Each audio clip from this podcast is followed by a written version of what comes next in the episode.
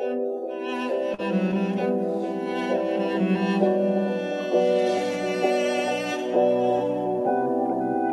Miguel, si Miguel, si Miguel, sin Miguel Si tú no vuelves, se secarán todos los mares y esperaré sin ti toquear del fondo de algún recuerdo.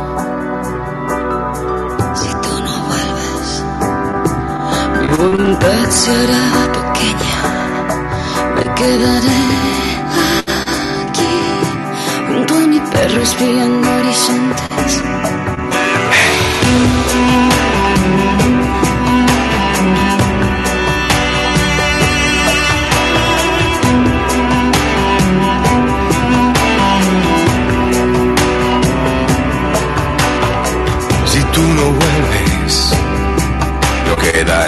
más que desiertos y escucharé por sí algún latido le queda a esta tierra que era tan serena cuando me querías. Hay un perfume fresco que yo respiraba era tan bonita era así de grande y no tenía fin. Y cada noche vendrá una estrella a hacerme compañía que te cuente cómo estoy y sepas lo que hay. Dime amor, amor, amor, estoy aquí, no ves. Si no vuelves, no habrá vida, no sé lo que haré. No sé lo que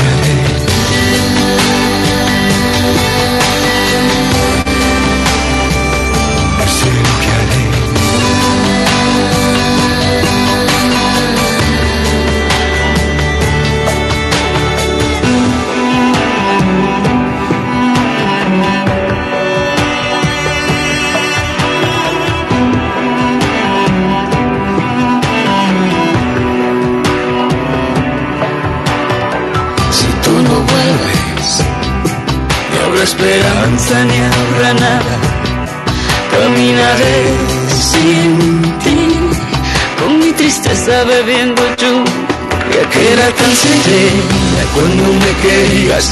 Había un perfume fresco que yo respiraba, era tan bonita, era así de grande y no tenía fin. Y cada noche vendrá un estrella a hacerme compañía cómo estoy, sepas lo que hay. Y mi amor, amor, amor, estoy aquí, no ves. Si no vuelves no habrá vida, no sé lo que haré. Y cada noche vendrá.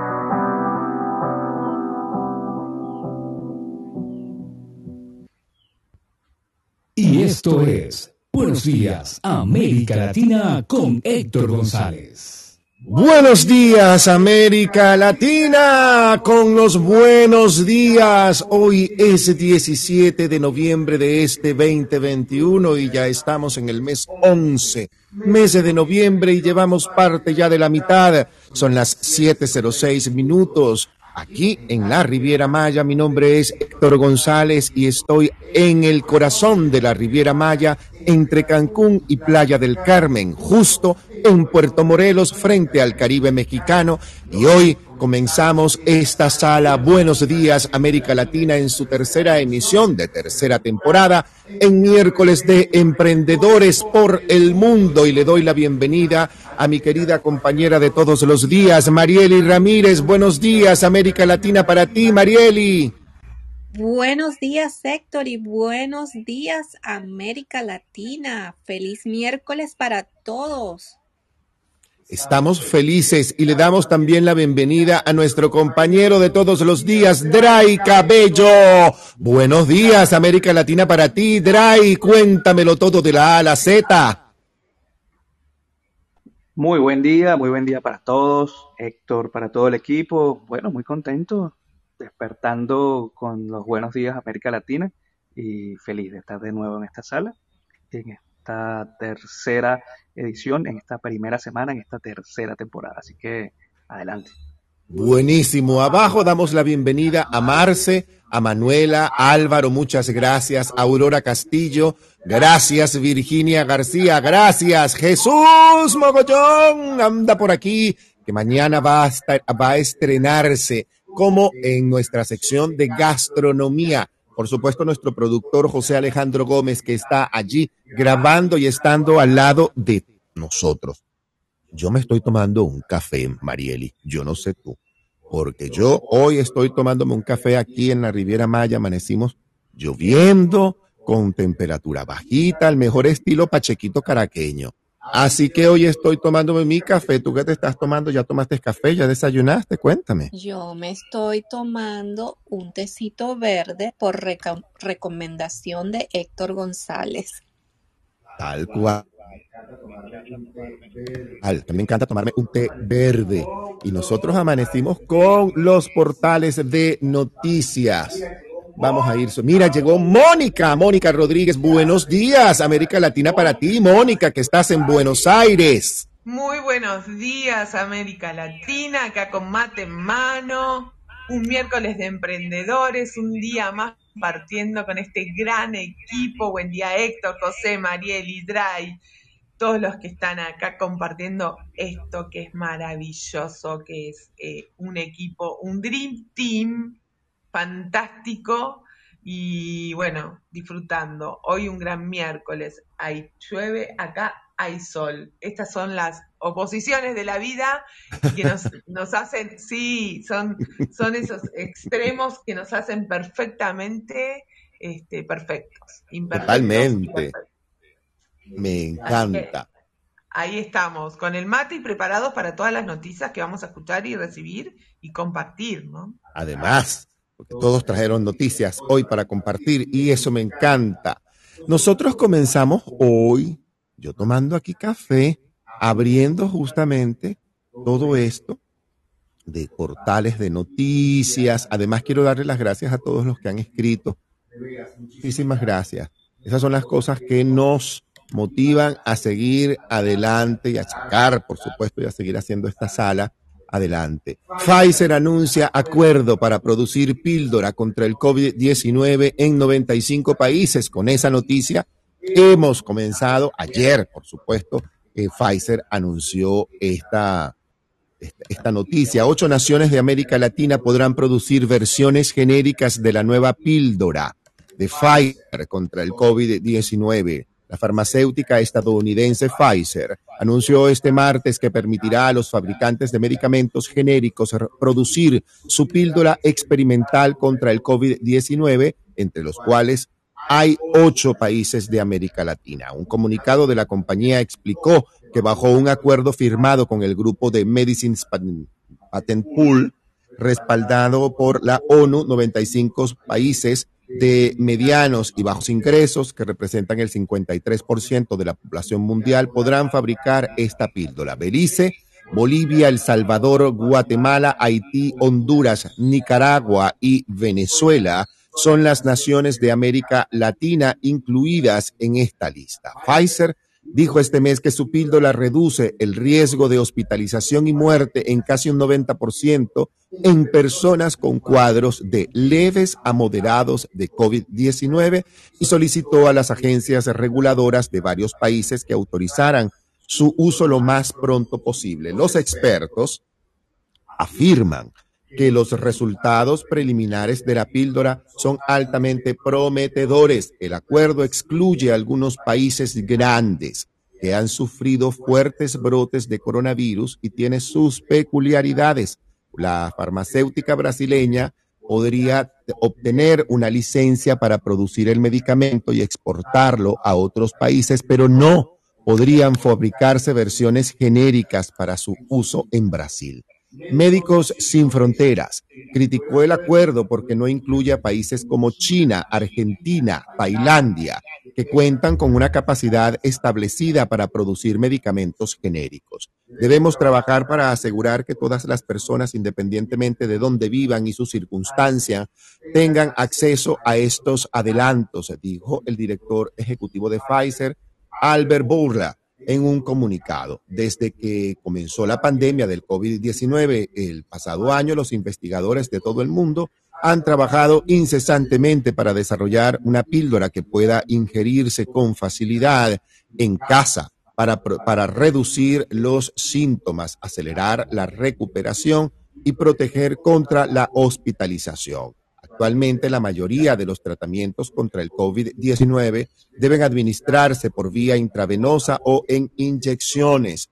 Eh, y comenzó además en Chile la aplicación de la tercera dosis de la vacuna de Pfizer también. Y en otros países está comenzando ya la tercera dosis, están comenzando a aplicar la tercera dosis Pfizer. México está anunciando eh, el término de la vacunación a los rezagados y están evidentemente buscando a toda la mayoría de personas rezagadas que no se hayan vacunado ni la primera ni la segunda vez, completar los que nada más tienen la primera dosis de tanto de Pfizer como de AstraZeneca para poder eh, eh, introducir en México la tercera dosis de la vacuna que ya está comenzando a aplicarse en varios países en América Latina. Y esto llama poderosamente la atención porque a propósito de eso, la Deutsche Welle ha publicado que hay un brote nuevo del el COVID-19 en Alemania. La misma eh, Angela Merkel habló de la situación del COVID en Alemania y dice que la situación del COVID-19 en Alemania es dramática. La situación por el coronavirus en Alemania es dramática, dijo la canciller Angela Merkel este miércoles, agregando que no es demasiado tarde para quien quiera darse ahora la primera vacuna una campaña prácticamente que llevan casi todas las naciones del mundo, tratando de que la mayoría o todos los habitantes de los países eh, se apliquen la vacuna. La canciller alemana en funciones, Angela Merkel, consideró este miércoles a las 5 de la tarde que la situación actual de la pandemia de COVID-19 es dramática, aunque no haya una mayoría política a favor de la extensión de la emergencia epidémica a nivel nacional. No tengo ninguna duda que nos encontramos en medio de una situación de emergencia de ese tipo, señaló Angela Merkel durante una ponencia en el Congreso Federal de Municipios en Berlín, en Alemania. Están aumentando aceleradamente los contagios por COVID-19 y las muertes por esa enfermedad. El número de pacientes en unidades de terapia intensiva está sobrepasando a muchos hospitales del país. Por eso,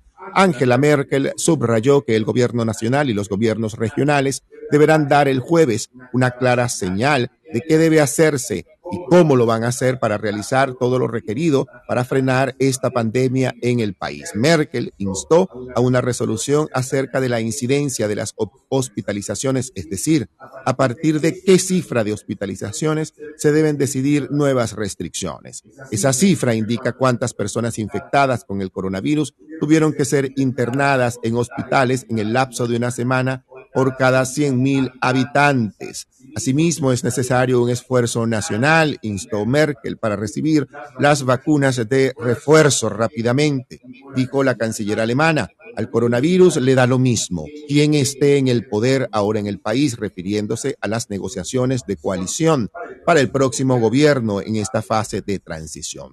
Poco es importante quién debe recorrer el camino más largo desde las posturas anteriores hasta las medidas requeridas a la hora de la pandemia, indicó Merkel, en referencia al anuncio del fin de la emergencia epidémica el 25 de noviembre, hecho por los partidos que negocian la nueva coalición de gobierno, el Partido Socialdemócrata, los Verdes y el Partido Demócrata Liberal. El único criterio en las conversaciones de las cúpulas de gobierno nacional y el de los estados federados debe ser, según la Merkel, ¿Qué debe hacerse ahora en esta cuarta hora del COVID-19 en Alemania para paliar la dramática situación que en este momento está viviendo el país?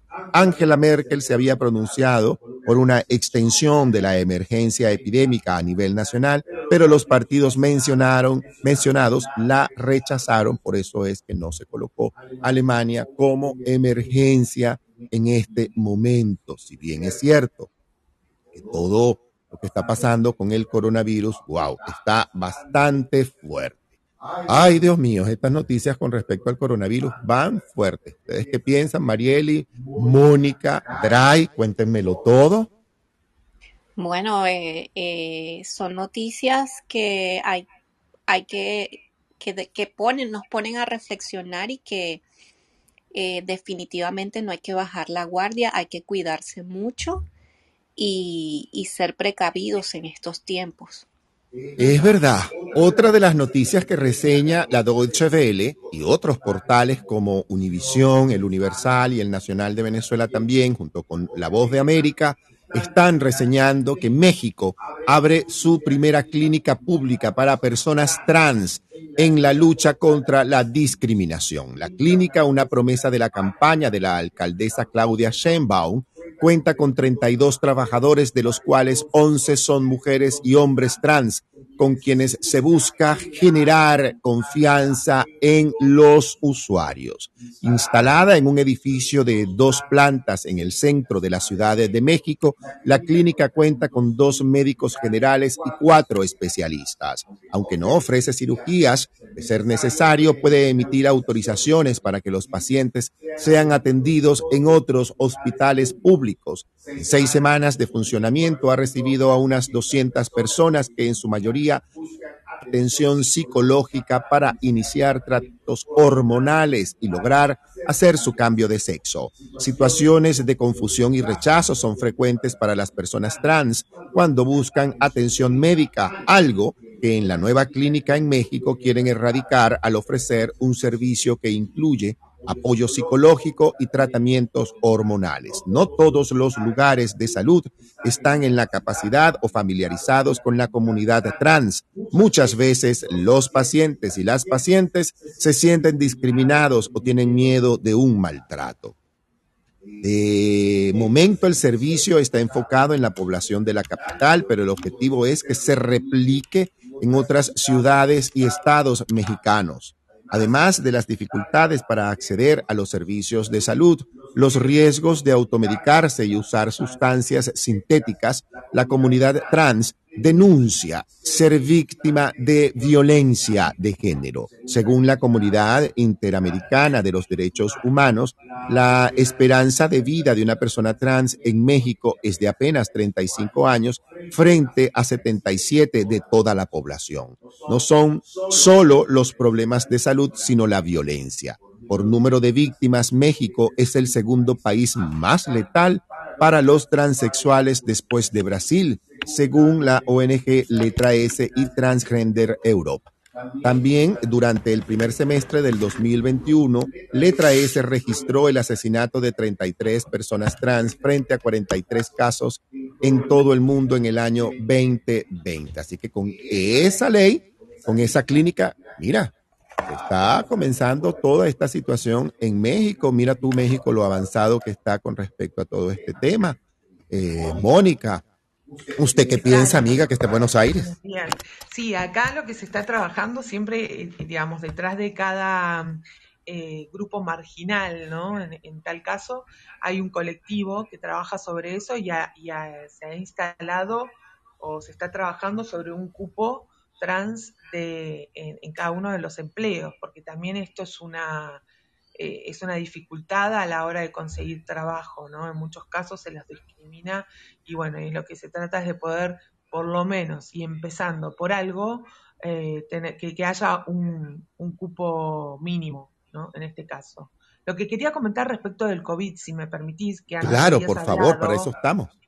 Sí, eh, hay una noticia en el mundo que dice que la OMS publicó un nuevo reporte de contagios y muertes de COVID-19. Esto es muy importante porque dice que en Europa es el único continente en el que siguen aumentando, hubo un incremento semanal del 5% de fallecimientos por causas relacionadas al coronavirus y en otras de decesos que disminuyó o se mantuvo estable teniendo en cuenta que en el resto de lo que es el mapa mundial, en América los fallecidos por estas causas descendieron un 3%, en la región del Pacífico Occidental, que incluye China en este punto, un 5%, y en el Mediterráneo Oriental un 14%. En Asia y el sur de Asia están en un, entre el, el porcentaje de muertes entre un 1 y un 3% en África, con lo cual están bastante alerta en lo que es Europa fundamental. Teniendo en cuenta y sumando, linkeando esta novedad eh, respecto de, cómo, cómo estamos,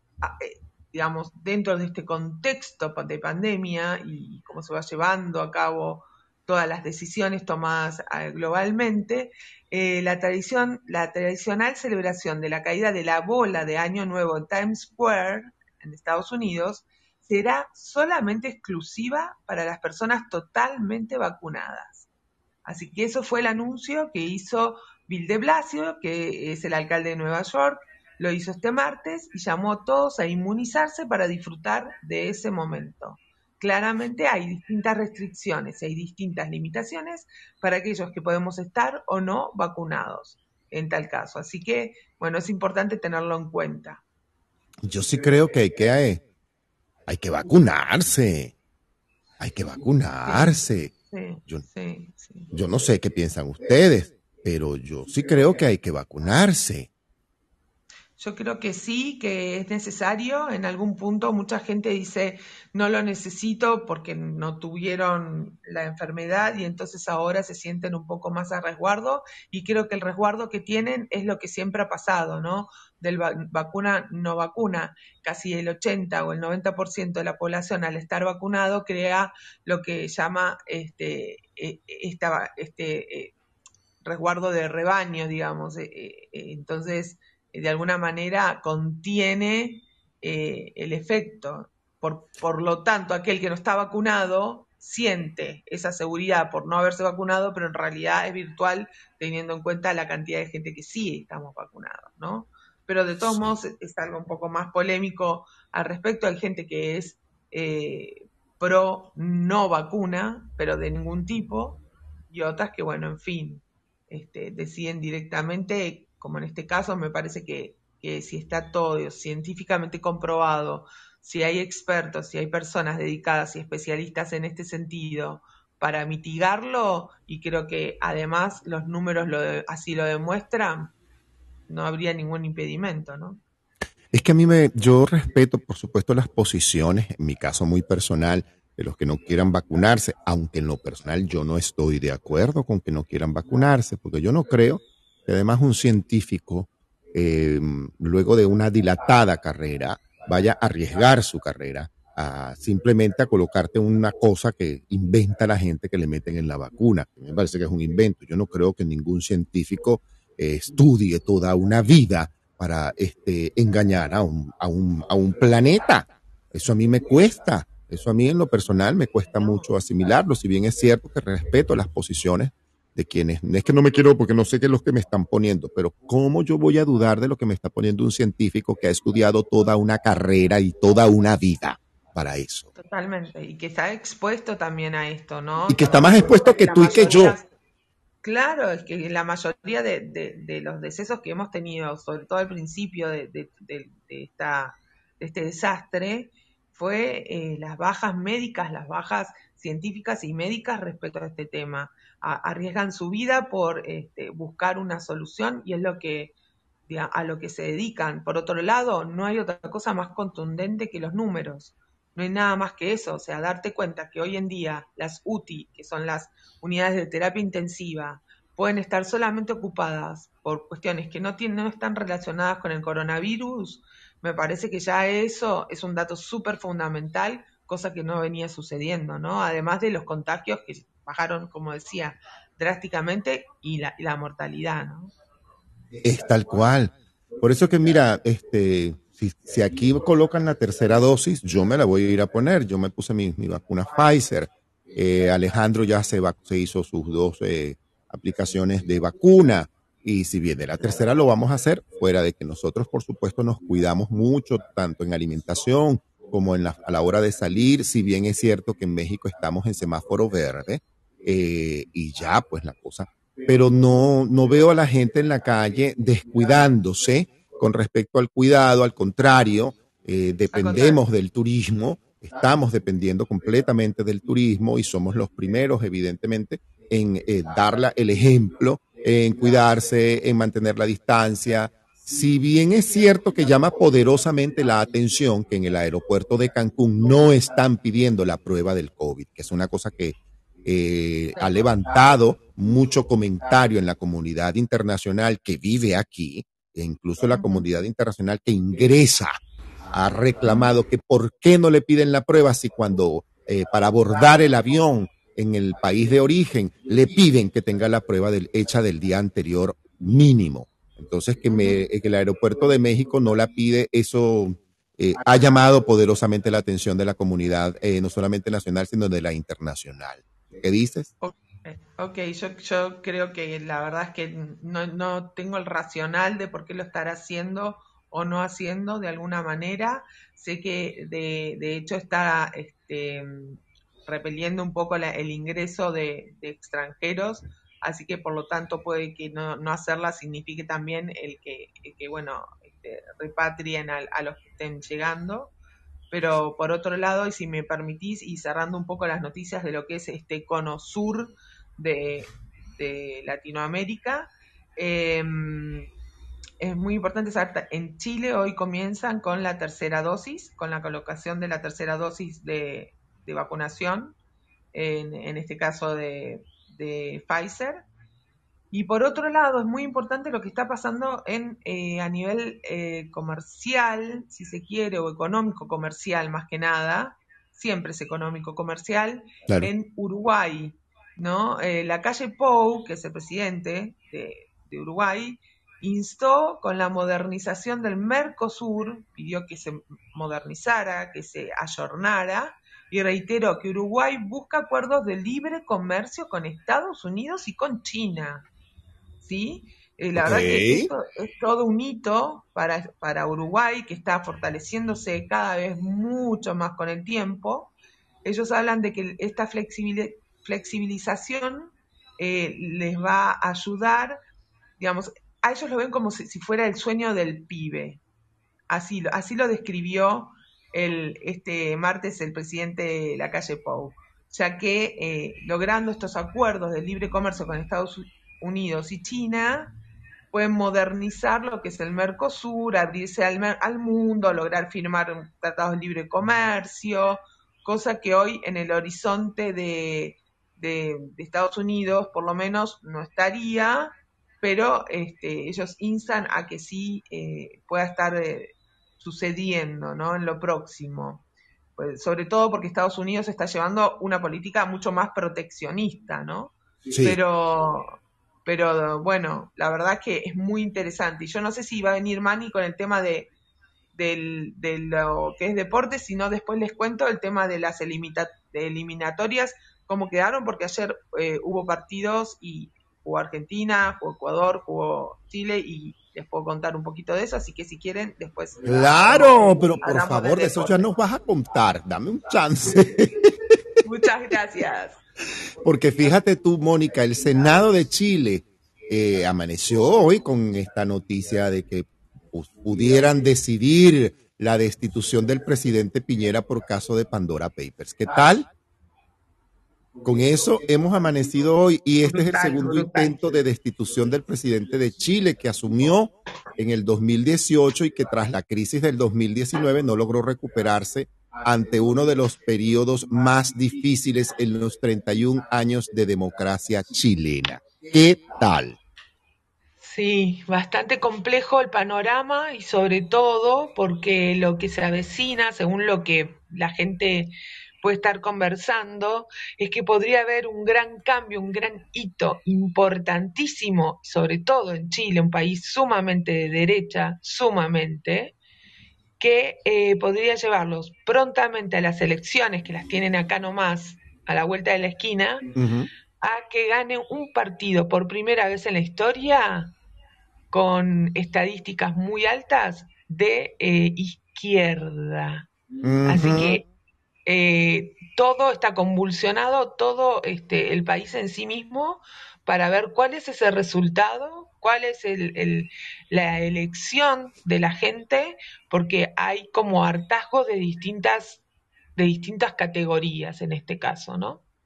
Sí, señor. Y según dice la nota del diario El Universal, dice así, el Senado de Chile empezó este martes una sesión que pudiera decidir la eventual destitución del presidente Sebastián Piñera por el caso revelado de los papeles de Pandora, sobre la polémica venta de una minera en una operación realizada en el paraíso fiscal de las Islas Vírgenes Británicas. Sin embargo, la acusación impulsada por la oposición de centro e izquierda, aprobada la semana pasada en la Cámara de Diputados, no cuenta con los 29 votos requeridos en el Senado para que el presidente sea destituido. Si votaran en bloque a favor de la destitución de Piñera, solo llegarían a 24, reseña la agencia. Este es el segundo intento de destitución del presidente de Chile que asumió en marzo del 2018 y que tras la crisis social del 2019 no logró recuperarse ante uno de los periodos más delicados en los 31 años de democracia chilena. La Cámara Alta estableció para este martes una doble sesión especial en el Parlamento que se prolongará por más de 10 horas para abordar los términos en los que se vendió la minera Dominga por parte de una empresa de sus hijos en 2010, revelados por el trabajo de Consorcio Internacional de Periodistas de Investigación. ¡Wow! Esto ha sido Uh, esto está fuerte. Eh, conocido como papeles de Pandora. Venimos con la convicción de tener un debate profundo, según revelan, y, y, y serio, para que de una vez por todas se tome en serio la corrupción. No se puede seguir bajándole el perfil, no se puede minimizar o neutralizarla, pidió uno de los diputados acusadores, Leonardo Soto del Partido Socialista. El senador José, eh, Manuel José Osandón, del partido de derecha de la coalición oficialista Renovación Nacional, aseguró que será un día de estudio, de reflexión, de escuchar a la gente que acusa y también a los que se defienden, pero hay que votar en conciencia. A mí no me va a temblar la mano para decidir ninguna de las dos alternativas, advirtió. Si el Senado rechaza la acusación, no tendría ningún efecto sobre el mandatario semana pasada, la Cámara de Diputados realizó una maratónica e histórica sesión en la que el diputado socialista Jaime Naranjo leyó 1.300 páginas de argumentos durante casi 15 horas a la espera de disponer de los votos requeridos para tramitar la acusación contra Piñera, que fue aprobada después de casi 24 horas. Piñera está acusado de atentar contra el principio de probidad y el derecho a vivir en un medio ambiente libre de contaminación y por haber comprometido el honor de la nación. Según la investigación de los medios chilenos, los papeles de Pandora, los hijos de Piñera vendieron la minera Dominga al empresario Carlos Alberto Delano, íntimo amigo del presidente, por 152 millones de dólares.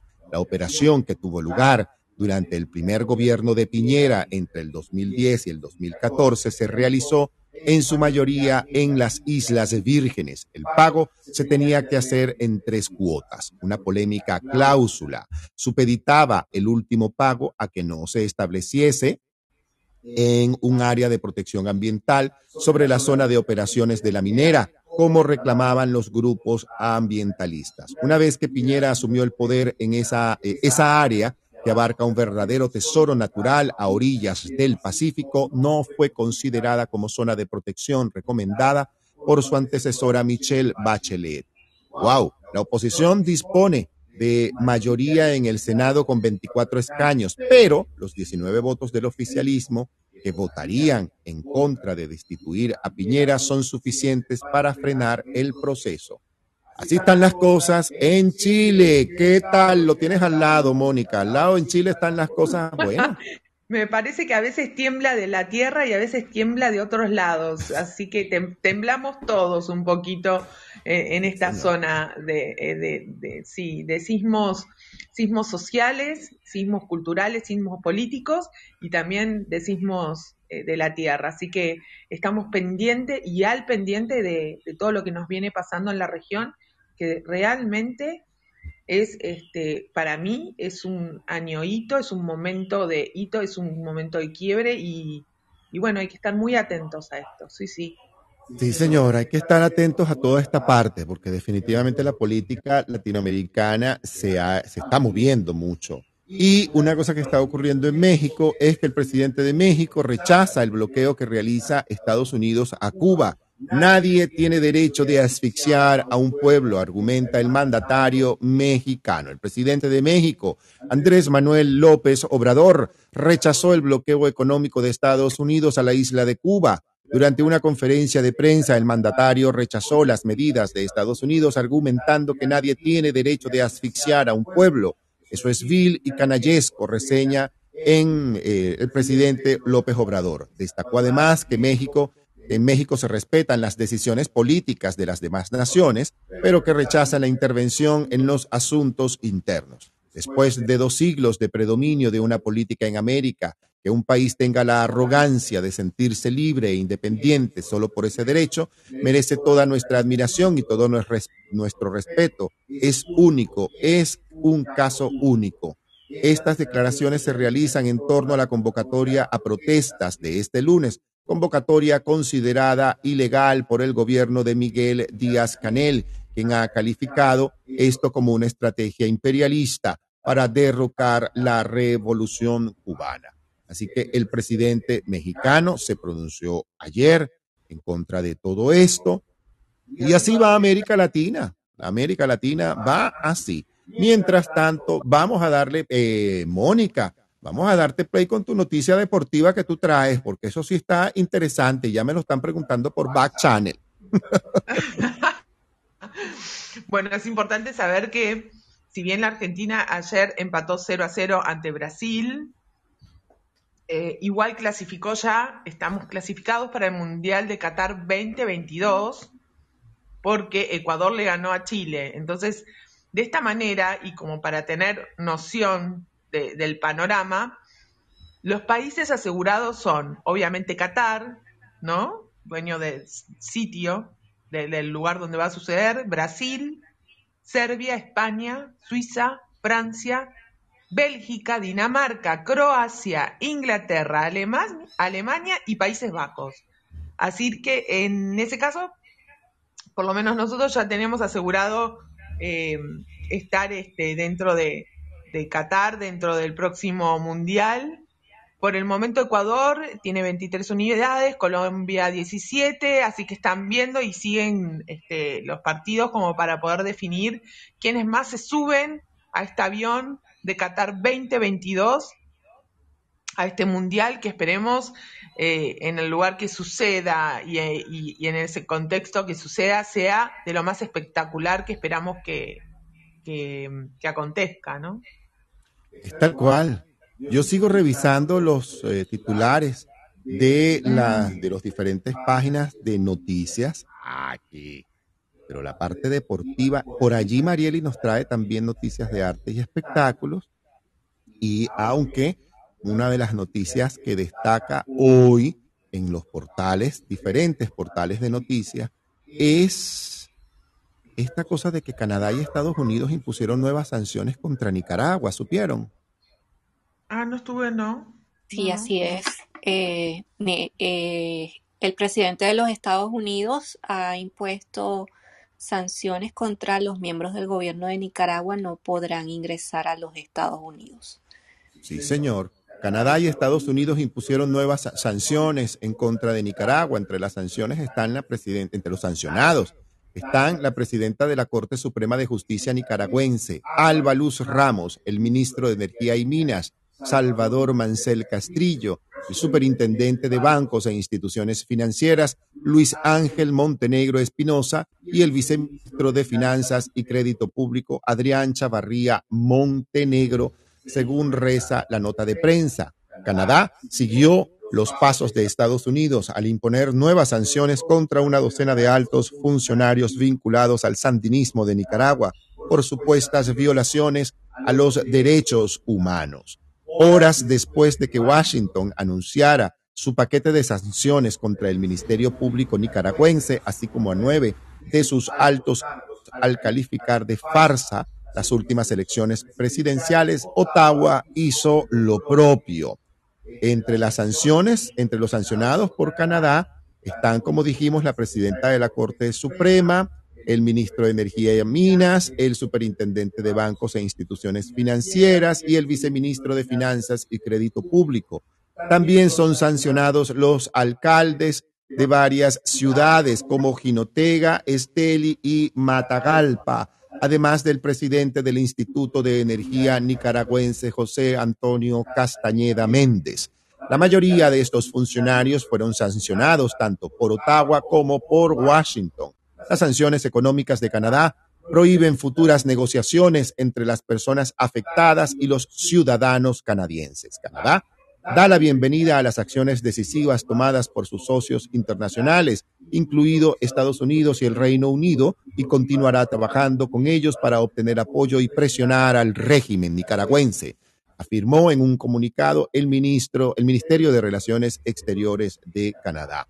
La directora de la Oficina de Control de Activos Extranjeros del Tesoro, Andrea Gaki, indicó que el régimen de Daniel Ortega y su esposa Rosario Murillo está usando legislación e instituciones para detener a miembros de la oposición política y privar a los nicaragüenses del derecho a votar.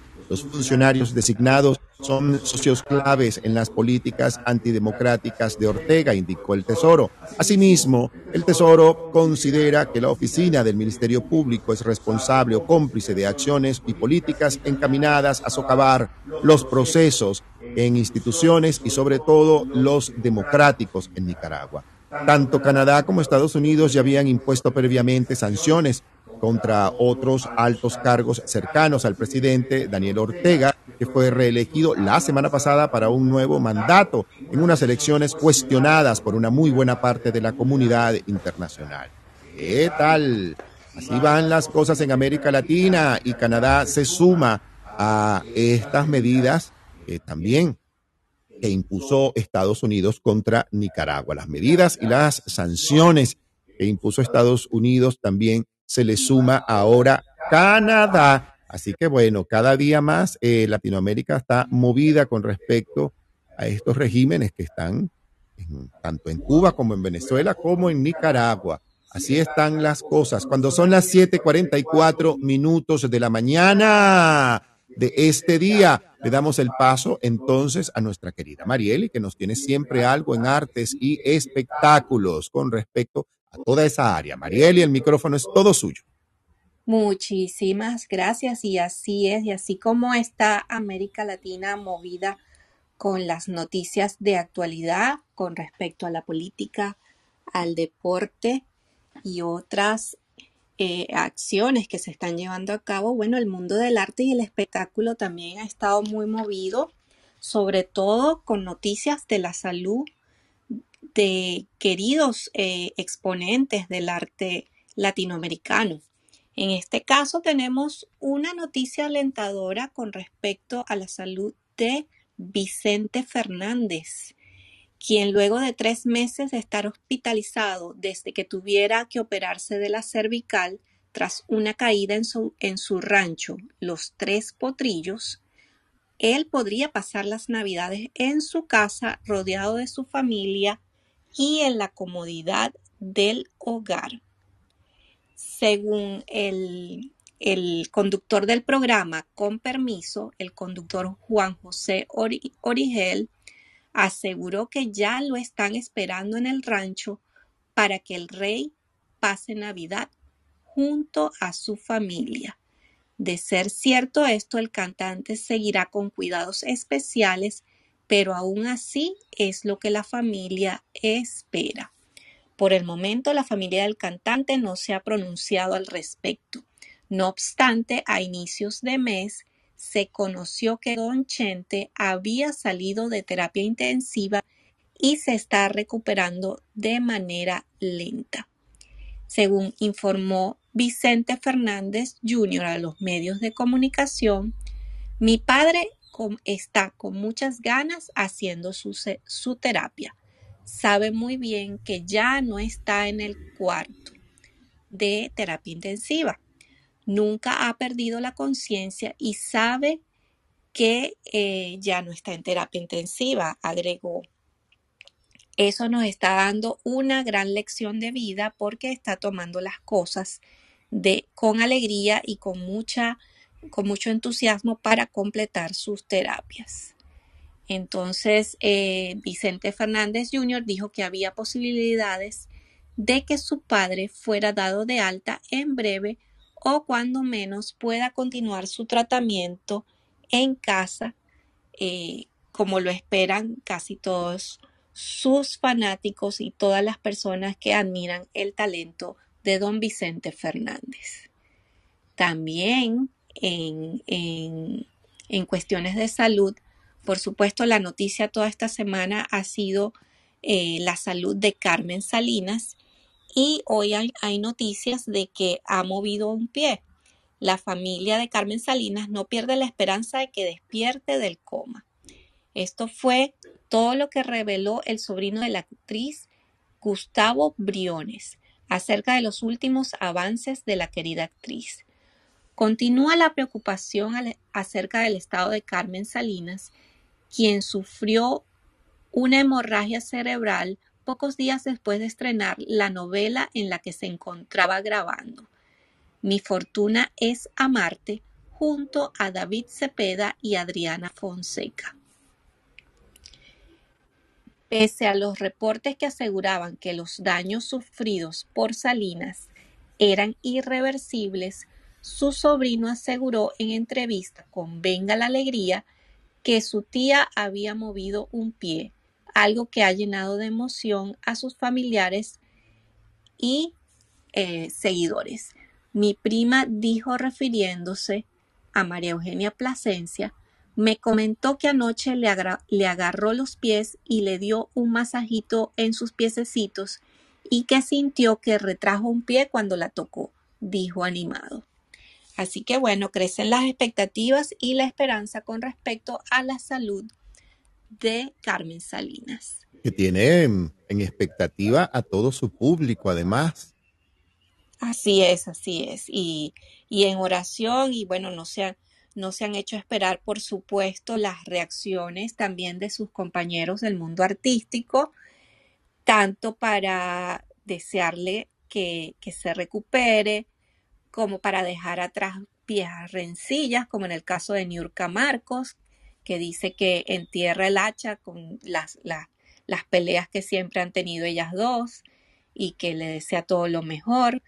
Y bueno, también este, en el caso de Alicia Machado, quien recientemente ganó el, reality show eh, La Casa de los Famosos, también rompió en llanto al saber que eh, un día antes de que sucediera la hemorragia, pues eh, Carmen Salinas había hecho público su deseo de que tanto ella como Pablo Montero triunfaran en el, en el, en el reality La Casa de los Famosos.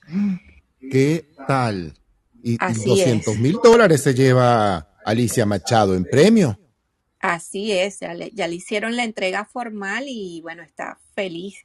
Imagínate, con 200 mil dólares ya recuperó todo lo perdido durante la etapa de, la pandemia, eh, que dejó a muchos actores y actrices sin trabajo en el mundo del espectáculo, a muchos artistas.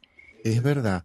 Por cierto que tengo aquí, Marieli, la nota de que la esposa de Alec Baldwin dio cuenta de cómo transcurren los días del actor mientras continúa la investigación sobre lo sucedido durante el rodaje en el que perdiera la vida la directora de fotografía de la película. Hilaria Baldwin compartió fotos familiares para brindarle apoyo a su esposo Alec Baldwin. Estos días, en el plano de la familia de Alec Baldwin, su esposa Hilaria compartió fotos de ella, de su marido y de sus seis hijos en sus cuentas en Instagram como una manera de brindarle apoyo al actor. Pasando mucho tiempo juntos, agradecidos por estos niños, agradecido por ti, comentó la mujer de 37 años de edad. En una de las fotos aparece el actor acunando a uno de ellos. La madre de seis hijos compartió una actualización similar el domingo pasado escribiendo con un montaje diferente, registrando y compartiendo algunos momentos, estar juntos, sé que te preocupas, te amamos y te extrañamos, escribió su esposa. Con el paso del tiempo, las, derivaciones sobre lo sucedido en el set de filmación de Rust, en el que perdió la vida la directora de fotografía, Aliana Hutchins, van tomando diversas formas. En el plano legal, la primera demanda relacionada con la tragedia se presentó la semana pasada ante el Tribunal Superior de Justicia de Los Ángeles. Sergei Svetnoy, responsable del área de electricidad durante el rodaje, acusó al actor Alec Baldwin, el protagonista y productor de la película, al resto de los productores, al asistente de dirección Dave Hals y a la armera Hannah Gutiérrez Red de la negligencia generalizada y comportamientos culposos. En la presentación pidió un juicio por jurados contra todos ellos, además de un resarcimiento no especificado por daños y perjuicios. Diez días después de haber hecho el disparo, Alec Baldwin dio las primeras señales de intentar recomponer su vida. La estrella de Hollywood armó maletas y partió hacia su casa de campo en Vermont junto con su familia. Entre ellos estaban sus hijos. En ese contexto, el actor se unió a la celebración familiar de Halloween disfrazándose de vikingo. En dicha oportunidad, también fue su mujer quien compartió en las redes las imágenes de Baldwin con los diferentes disfraces. La crianza de los hijos fue una experiencia intensa. Hoy nos reunimos para darles un pequeño día de fiesta. Disfraces hechos de última hora, menos lío, pero todos están contentos con la presencia de su padre. Así van las cosas con Alec Baldwin y su caso. El, al principio de este mes, la esposa de Alec Baldwin confesó que estaba preocupada por el impacto psicológico que está teniendo sobre su pareja la muerte de Aliana Hodgkin, la directora de fotografía, a la que mató accidentalmente con un arma que no había sido descargada correctamente. En dicho episodio que se produjo en la localidad de Santa Fe, en Nuevo México, también resultó herido el director del largometraje, Joel Sousa, quien al poco tiempo, gracias, salió del hospital. El actor de 63 años de edad está sumamente atormentado por la muerte de su compañera y le contó a una fuente cercana a Baldwin de la revista People. Hilaria está preocupada. Él no está durmiendo para nada bien, está muy atormentado. Lo persigue lo que le sucedió a su compañera. Está luchando porque claramente entiende que quienes eh, pasan la peor parte son los familiares de la mujer.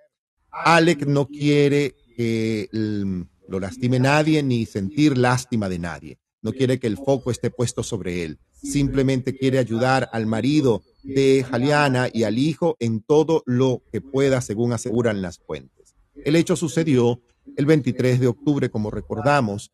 Ese mediodía, el astro de Hollywood disparó un arma durante un ensayo y mató accidentalmente a la directora de fotografía, Asimismo, hirió al director durante el rodaje de Rust.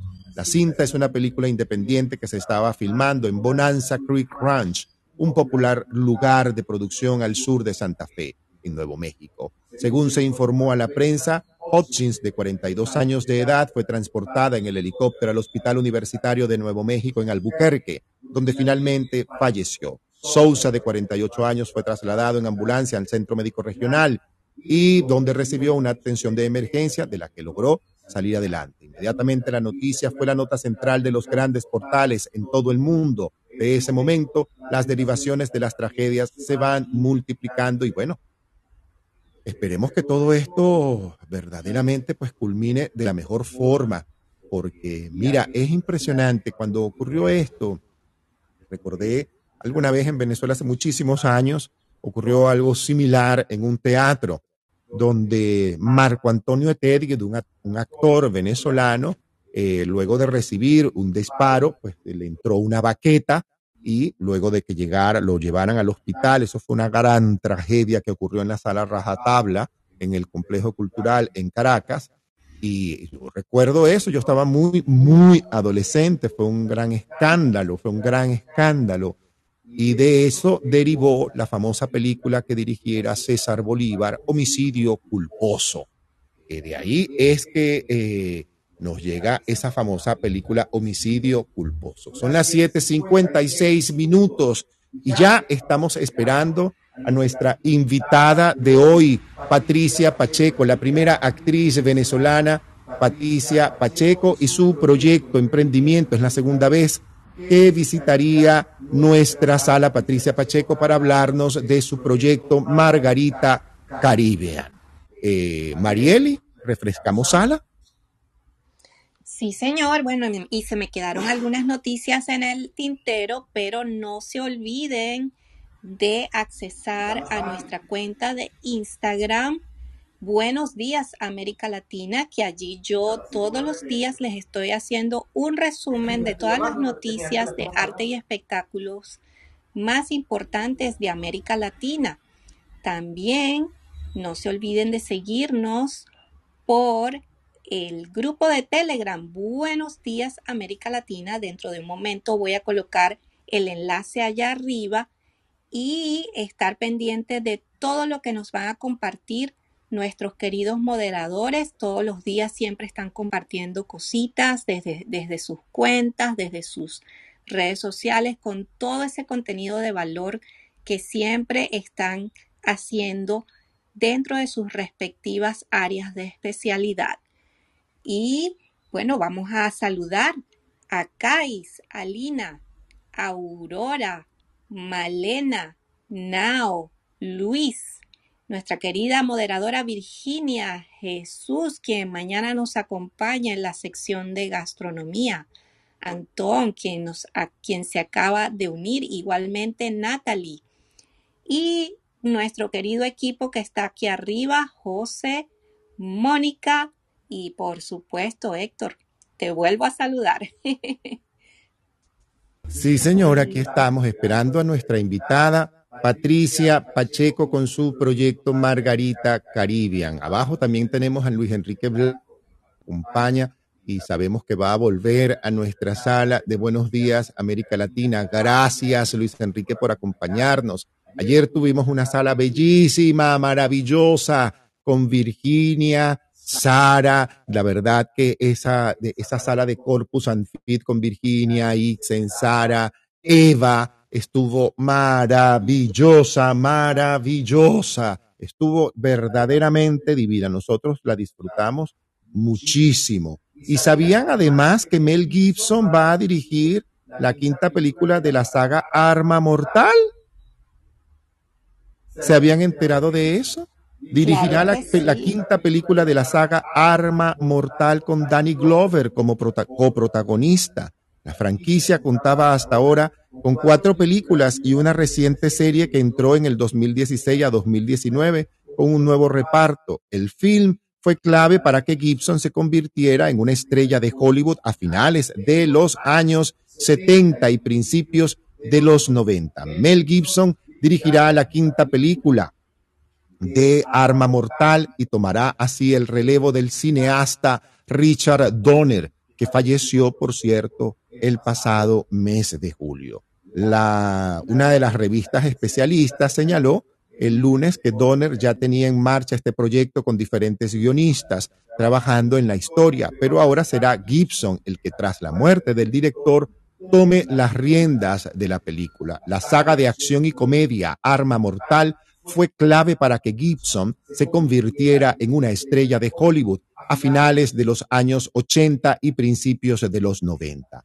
Con Danny Glover como coprotagonista, la saga contaba hasta ahora con cuatro películas estrenadas en el año 1987, 1989, 1992 y 1998 y una reciente serie también titulada Arma Mortal que se emitió entre el 2016 y 2019 con un nuevo reparto. La quinta entrega de la saga supone un nuevo intento de Gibson por relanzar una carrera en horas un tanto baja. En los últimos años ha sido protagonista de diferentes polémicas que van desde declaraciones antisemitas y racistas a detenciones por conducir bajo los efectos del alcohol, pasando por acusaciones de violencia un tanto machista. Ganador del Oscar a la mejor dirección y a la mejor película en el año 95, Gibson regresó con fuerza tras la cámara con otra película en el año 2016, una cinta bélica que recibió seis nominaciones al Oscar, justamente. Sin embargo, como actor ha acumulado recientemente una larga lista de proyectos de bajo presupuesto, con escaso, em, si se quiere, eco, salvo contadas excepciones eh, en otras películas. El fichaje de Gibson como director en Arma Letal también supone una novedad importante en su filmografía, ya que habitualmente ha destacado por su estilo visceral y un intenso y bastante intenso en, en cintas como La Pasión de Cristo. Yo lo vi en Hamlet y me fascinó, me fascinó, me fascinó su trabajo en Hamlet. Ah, bueno, de esta manera damos final a nuestro espacio de noticias. Mariel y Mónica, ¿hay algo más que nos haya quedado por comentar? ¿No? Bueno.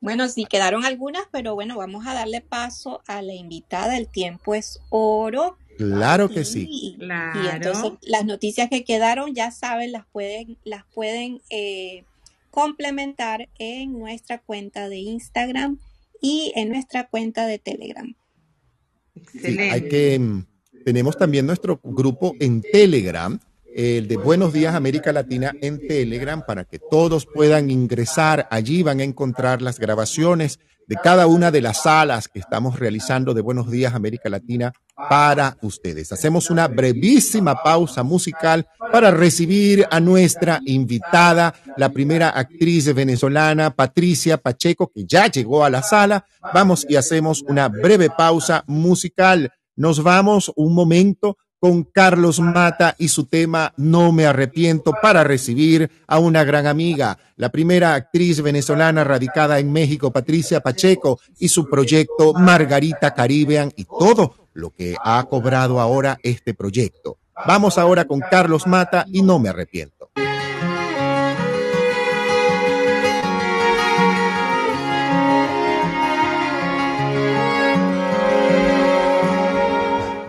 Este silencio en el camino me recuerda que he perdido esto. No es tan fácil poner los links. Sin ti.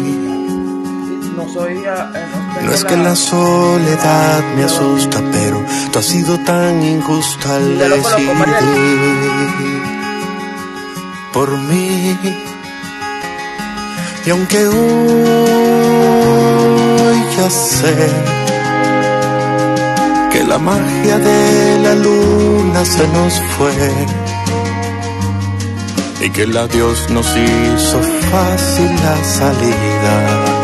No me arrepiento de haberte entregado mi vida, de haberme creído esta historia de lluvia, de habernos quemado inventando locuras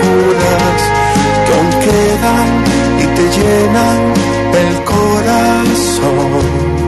Y aunque digan que nada es para siempre, no me arrepiento.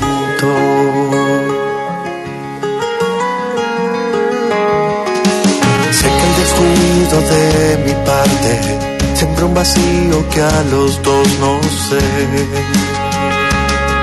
paró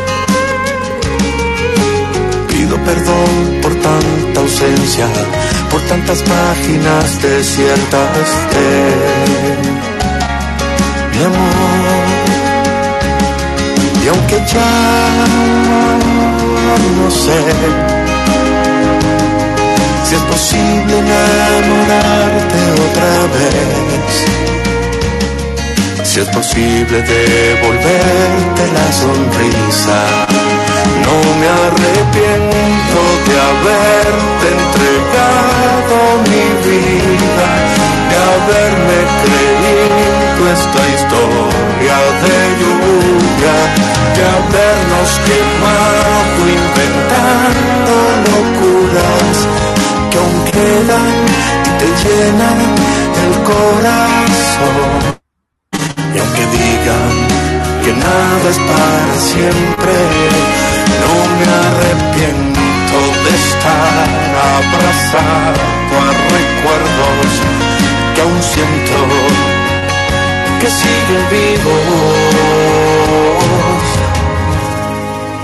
No me arrepiento de haberme enredado en tu vida, a pesar del dolor que hay en nuestras heridas, de habernos quemado inventando locuras que aún quedan, me rompen el corazón. Y aunque digan que nada es para siempre. No me arrepiento de haberte amado.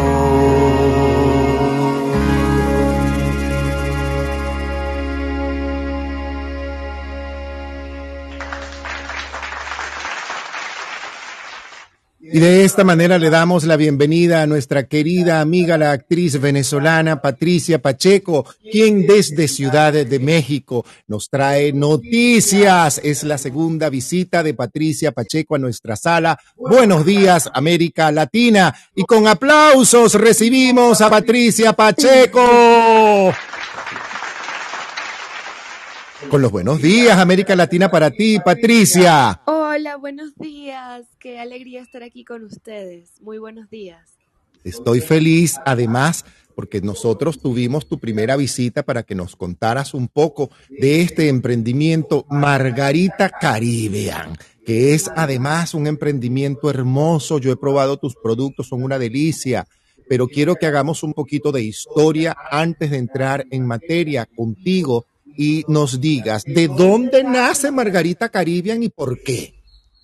Bueno, les cuento, eh, yo soy actriz venezolana, entonces he estado trabajando en teatro y en cine desde hace muchísimo tiempo y en una de esas, eh, ¿cómo te digo? Como cuando terminas una, una, una, una temporada de ensayos y de obras de teatro, yo estaba con una amiga en en Venezuela y ella me dice, mira, ya que terminamos las funciones, ¿por qué no te vienes a mi departamento de la, de la playa? Y justamente me enseñó en, en me dijo, ay, ¿sabes qué? Yo hago jabones artesanales, ¿qué tal si nos ponemos a hacer esto? Y yo lo vi como algo, bueno, soy, soy bastante alquimista, me, me gusta mucho estar mezclando, vengo de una familia donde me identifico mucho con muchas, con muchas familias latinoamericanas porque mi abuela era de esas mujeres que te curaba todo con el jardín de la casa, o sea, todo lo que había en, en, las plantas de la casa, ella hacía remedios caseros y siempre estaba muy pendiente como de, ah, el malojillo sirve para esto, ah, esto sirve para el otro. Y yo sé que en Venezuela muchas abuelas son así y en Latinoamérica también. Entonces yo tengo como esa curiosidad por la arbolaria, por saber eh, qué, qué podía qué podía tocarle yo a esos jabones que tuviesen propiedades, qué pasaba con la menta y el eucalipto cuando se coloca en el cuerpo, o sea, todo eso yo tenía como esa como ese instinto, esa curiosidad. Y mi amiga me enseña a hacer estos jabones artesanales en Naiguatá, además que allí en Puerto Azul frente frente al mar Caribe que, que se ve increíble desde allí. Y yo dije, wow, me está enseñando algo que me va a gustar muchísimo, de verdad. Y a partir de allí me quedé con la idea de que, mira, yo voy a lanzar mi propia marca en algún momento eh, de jabones y de productos de cuidado personal porque de verdad es un tema que me apasiona, todo el tema de la arbolaria, cómo mezclarlo, qué propiedades puede tener para la piel, etcétera. Y así fue. Ella me enseñó, empezamos a hacer algunos jabones ahí en Caracas, en Venezuela, eh, y, y, luego de eso eh, yo empecé a viajar por diferentes países de Latinoamérica. Estuve en Chile con una película, estuve acá, estuve allá. Y resulta que dije siempre, oye, en algún momento que yo me establezca realmente en un lugar así, eh, de verdad para vivir y, y ya yo esté establecida, me encantaría tener una marca donde yo pueda hacer todas estas mezclas que me han gustado, que, que me han enseñado. Empecé a estudiar un poco más sobre, sobre el tema de las propiedades de la herbolaria y me encantó, me fascinó, es una pasión que, que, he tenido y una vez que llegué a México, ya dije, este es el lugar, este es el momento y ahí fue como inició Margarita Caribbean Treasure. ¡Wow! Esto sonó así como que, como que muy poco, como un poco fácil el cuentico. Tú entra y suena así como fácil, pero sabemos que emprender siendo extranjero tiene evidentemente sus aprendizajes.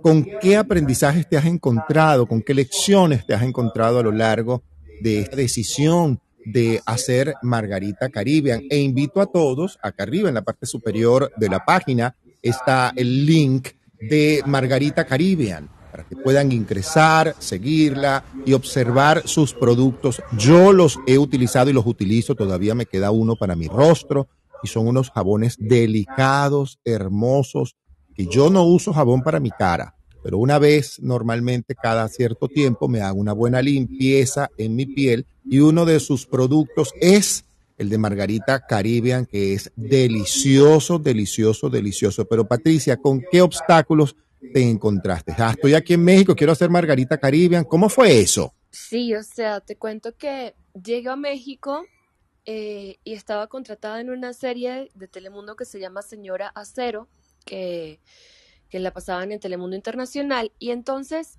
cuando estoy allí y termina el contrato, lo terminó la obra de teatro que estaba haciendo en Venezuela, por la cual aprendí con mi amiga a hacer jabones. Yo dije, oye, ajá, termino este contrato y en este momento ¿qué voy a hacer, no? O sea, voy a seguir haciendo casting, claro que sí, como, como siempre, como la vida de los actores y las actrices, pero yo creo que es el momento de iniciar con esto que yo quería hacer desde hace un buen tiempo. Entonces, lo primero es como tomar esa decisión del riesgo, ¿no? Eso fue como lo más, en ese momento, como, ¿cómo le hago aquí? ¿Verdad? Porque bueno, en Venezuela me compraban mis tíos, tenía muchos amigos, todo esto, pero ¿cómo hago acá que, estoy sola eh, para iniciar un, un proyecto así, ¿no? Entonces, lo primero fue como tomar esa decisión de arriesgarme e invertir un poco de lo que yo tenía, ¿verdad? En, en comprar algunas ollas, algunos moldes. Eh, mi mamá, yo, yo hice, o sea, en ese momento yo estaba muy eh, sola acá, entonces yo le dije a mi mamá, por favor, vente, vamos a empezar a hacer estos jabones aquí. Entonces mi mamá, bueno, me, me, voy a ir para allá para iniciar contigo, porque la verdad es que sola, sola, sola nunca puedes, ¿no? O sea, eso es algo que también he aprendido mucho. Eh, no vas a poder hacerlo todo tú sola. Entonces, número uno, tomar esa decisión, traerme a mi mamá, que también fue súper complejo para ese momento tema de los pasaportes en Venezuela, bueno, ya, ya ustedes saben cómo es. Entonces, eh, llega mi mamá y comenzamos a hacer unos jabones muy, muy caseros, eh, casi que envueltos a papel, eh, papel craft acá en mi casa, o sea, fue como todo muy artesanal, pero yo siempre con la visión de que yo quería hacer crecer el negocio de alguna manera, evolucionar esto para otro, otro nivel y allí fue donde me encontré con, con mi socio actualmente, que es un mexicano, un empresario mexicano, y yo le hablé del proyecto, le dije todo lo que quería hacer ya con el producto en la mano, ¿no? No era algo como una idea, sino que ya yo tenía el producto en la mano y ya, ya le estaba vendiendo algunas tienditas aquí orgánicas, artesanales en México, en Ciudad de México. Y ahí fue que él me dijo, bueno, hagamos números, ¿no? Que también es algo súper importante para una emprendedora o emprendedor.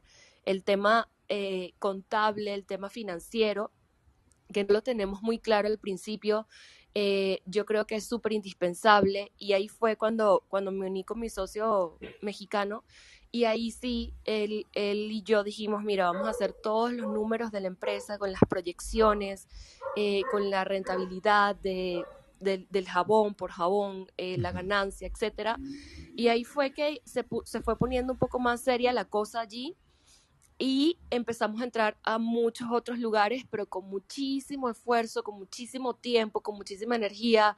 Eh, yo sí detuve un poco el tema de los castings, yo sí, sí tuve que parar eso en, en, un momento. Comenzó la pandemia, entonces ya las tienditas en donde estábamos eh, cerraron, todo cerró esas, esas cinco tienditas en donde estábamos cerraron. Entonces ahí sí dije, ok, ¿qué voy a hacer? ¿Será que esto va a quebrar? Porque creo que fue un momento muy fuerte para todos, no sabíamos qué estaba, qué estaba pasando o qué iba a pasar. Y entonces allí me fui por todo lo digital, una tienda en línea, entrar a Liverpool, México de manera en e-commerce, entrar a Amazon eh, México, entrar a um, Mercado Libre, o sea, todo ese proceso de migrar de las tiendas físicas que teníamos a lo digital fue bastante fuerte y complicado en ese momento. Y bueno, gracias a Dios todo, todo salió bien, pero, pero sí hay que tomar muchas decisiones cuando estás emprendiendo.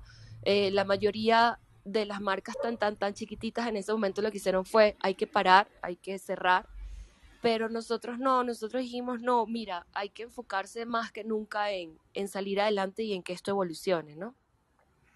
Eso está interesantísimo yo he ido anotando algunas cosas que tú has dicho.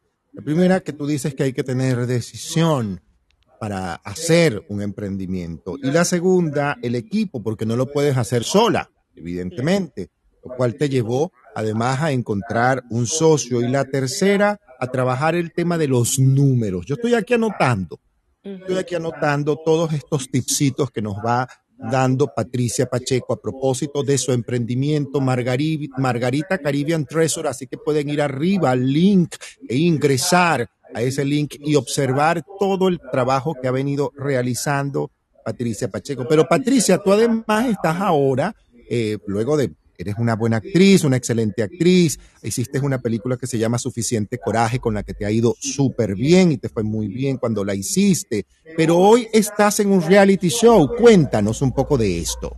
Ajá, les cuento. Eh, resulta que, bueno, yo me moví muchísimo para que esa marca entrara a Liverpool, que es una, una tienda departamental muy grande acá en México. Y difícil de accesar para vender. Sí, difícil. Eh, bastante difícil. Todo ese proceso, todo el mundo me ha dicho, pero ¿cómo hiciste? Y yo lo único que les puedo decir es insistir. O sea, yo he sido, de verdad, en este momento lo, he aprendido mucho con el tiempo la disciplina y la y ese insistir, ¿no?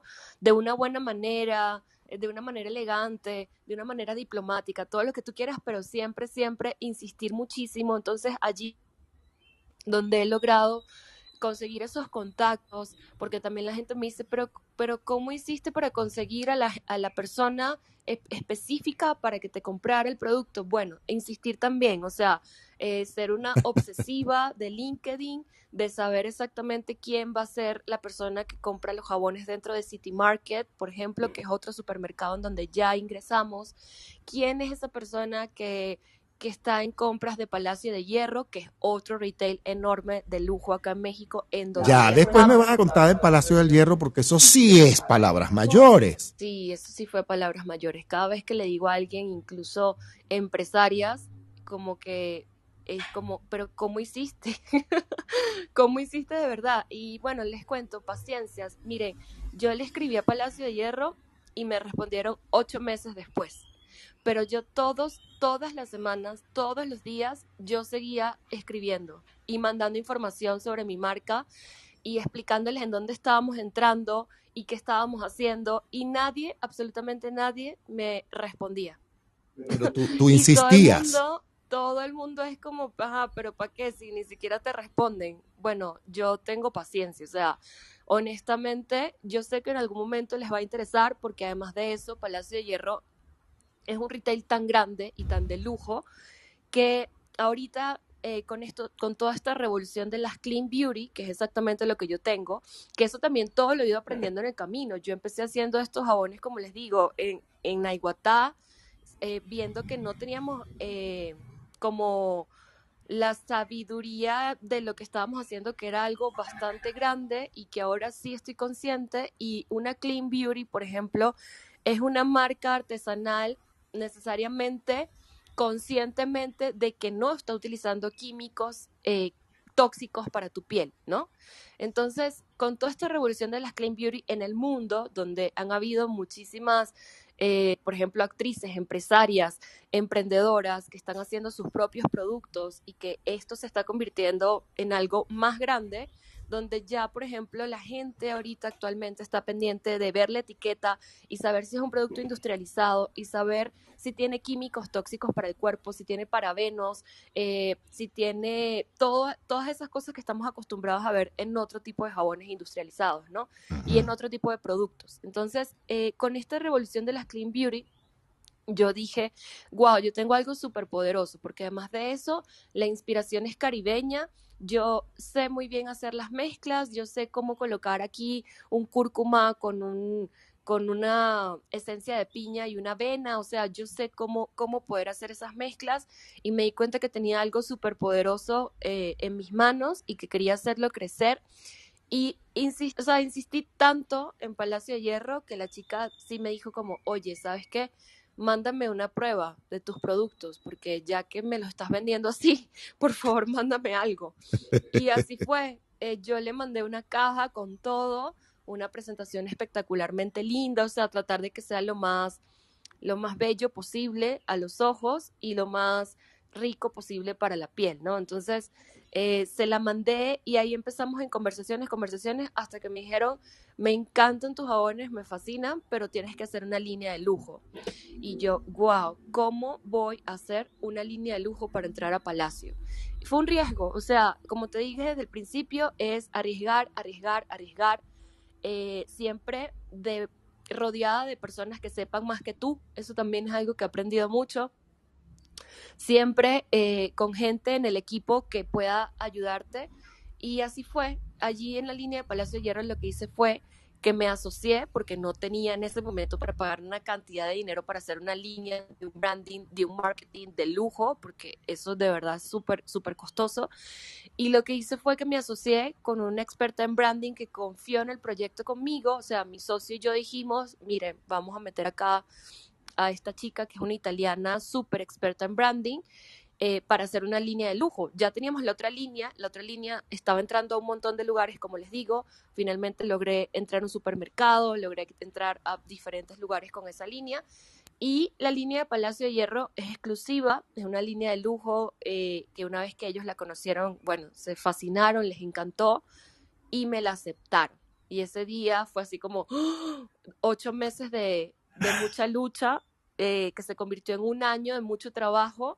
Hicimos una línea de lujo en tres, cuatro meses, que eso es algo que también súper loco, pero todo se, se, pudo hacer, gracias a Dios.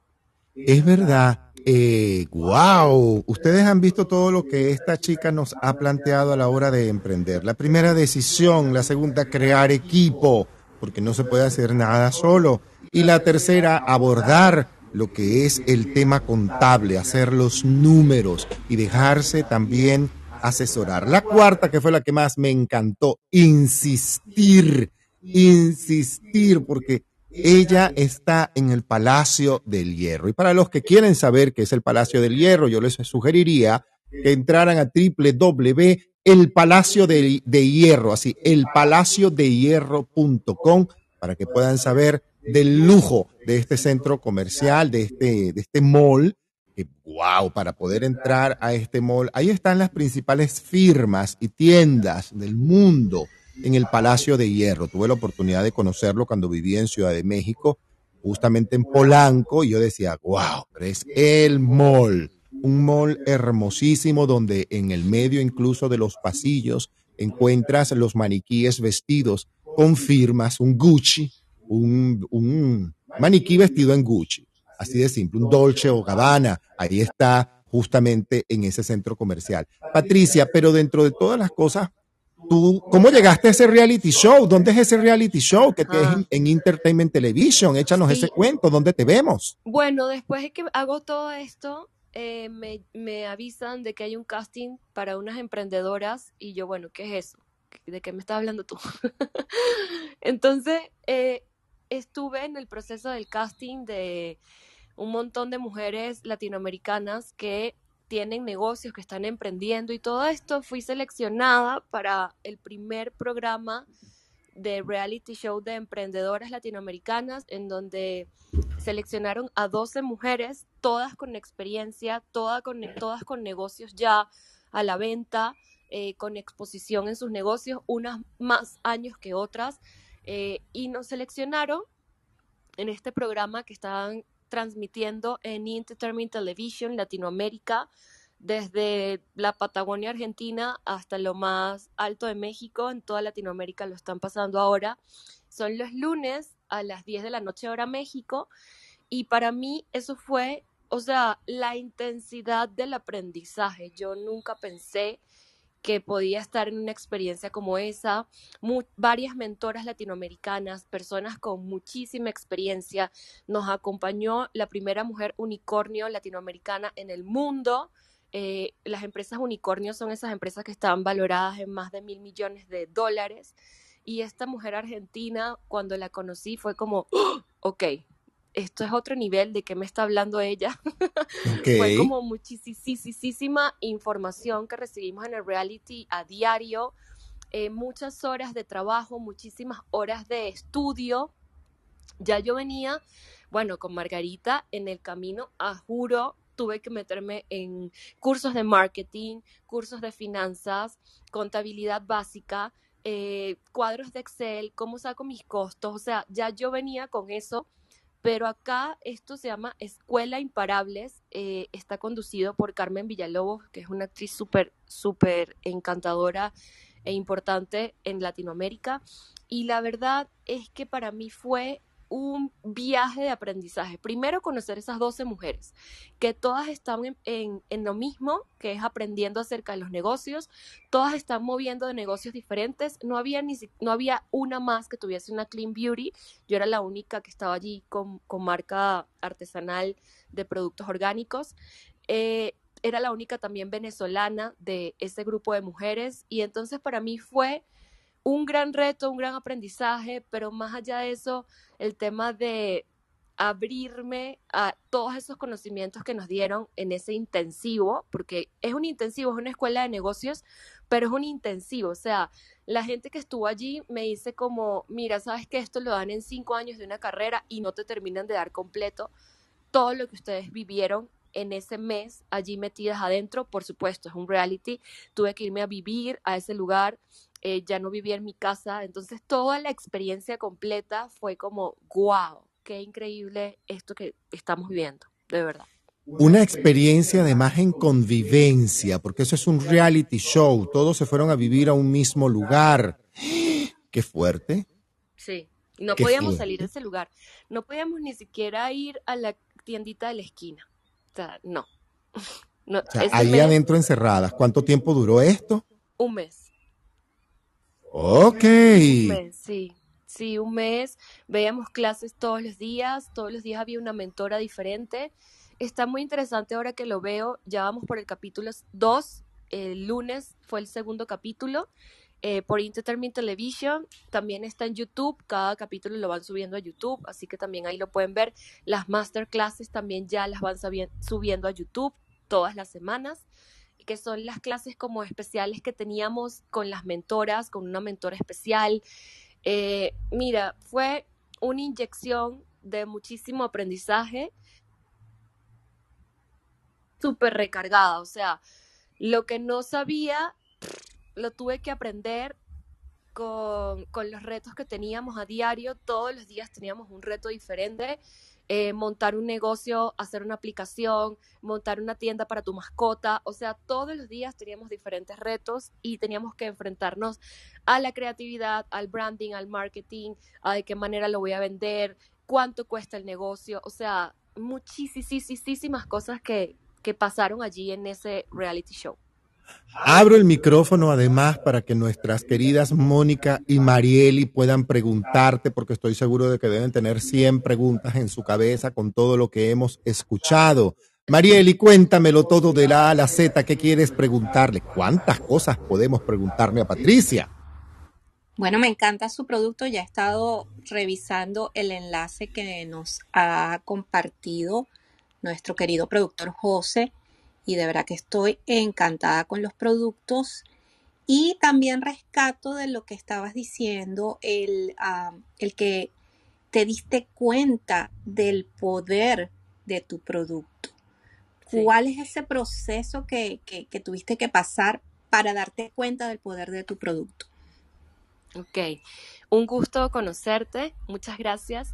Igualmente. Eh, gracias. Fíjate que muchas veces estamos haciendo algo y no tenemos la perspectiva de lo que estamos haciendo. O sea, tal cual como les comenté, yo inicié haciendo esto como un hobby eh, en Naiguatá con una amiga en, temporadas de vacaciones de, de la obra de teatro que teníamos. Y resulta que hay un, gran poder en ese producto que me he dado cuenta viéndolo desde otras perspectivas. Es decir, cuando entré ahora al reality y, muchas de estas empresarias súper poderosas en Latinoamérica, no nada más mexicanas, sino de muchos otros países, tocaban el producto y lo veían, me decían, wow, ok, pero tú estás acá colocando sabiduría ancestral, ¿verdad? Eh, colocando patrimonio biocultural de un país, porque yo en, los productos coloco, por ejemplo, en la nueva línea que está en Palacio, estoy con ingredientes absolutamente orgánicos, tratos, tratos muy eh, locales, o sea, tengo proveedores que son muy locales eh, y que he visto el proceso exactamente del cuidado de cómo sale ese ingrediente de la tierra, o sea, como que todo este tema de que sea tan puro y tan orgánico el ingrediente, le da un valor muy especial porque muchas veces hay muchas marcas que es como, ah, sí, el aceite de almendra lo compramos en tal lado, pero no saben cuál es el proceso real de ese aceite de almendras. Entonces, en Margarita yo me he dedicado muchísimo a ese trato justo con estos proveedores locales acá en México, de, a tal manera de que me he ido a conocer la finca, a saber exactamente de dónde sale ese aceite esencial, esa gota que cae en el jabón, y este trato, o sea, este, este trato tan minucioso, este cuidado tan específico de todos los ingredientes, es un valor súper agregado que tenemos en la marca de cuidar exactamente todo lo que colocamos allá adentro con conciencia de lo que hace eso en tu piel, ¿no? Y, y, de lo que hace eso en tu cuerpo, o sea, el bienestar que causa esto para tu vida. Entonces, al verlo desde otra perspectiva, al verlo desde la opinión de otras personas, yo pude empezar a ver, ah, yo estoy creando algo absolutamente valioso y poderoso. Y me encantaría poder seguir haciendo crecer esto, apenas estamos iniciando. Eh, ya el año que viene arrancamos con otros productos de la gama de cuidado personal. Entonces, así fue como me di cuenta, viéndolo desde otros lugares y observando qué era ese valor que tenía mi marca, eh, más allá de que sea un buen producto, o sea, qué era eso eh, que, que, resaltaba mi marca en el mercado. Wow, perdón, perdón, perdón, que tenía el micrófono abajo. Eh, estoy viendo en la página del El Palacio de Hierro justamente tu producto. Lo acabo de encontrar, Margarita Caribbean Treasure. Además, el jabón que está colocado se llama Bésame. ¡Ah! ¿Pero qué es eso? Genial, genial. Eh, Cuéntame, Mónica. Perdón, perdón, perdón. No te preocupes. ¿Qué tal? Buen día, Pati. Buen día. Feliz, feliz miércoles. ¿Cómo estás? Eh, muchas gracias por todo lo que nos estás contando. La verdad que es inspirador sobre todas las cosas. Y a nivel femenino todo lo que tiene que ver con emprendimiento tiene como un valor en duplicado, ¿no? Yo te hablo desde Buenos Aires, Argentina, y, todo eso siempre tiene un valor eh, doble, así que te agradezco mucho mucho, mucho lo que puedas compartir.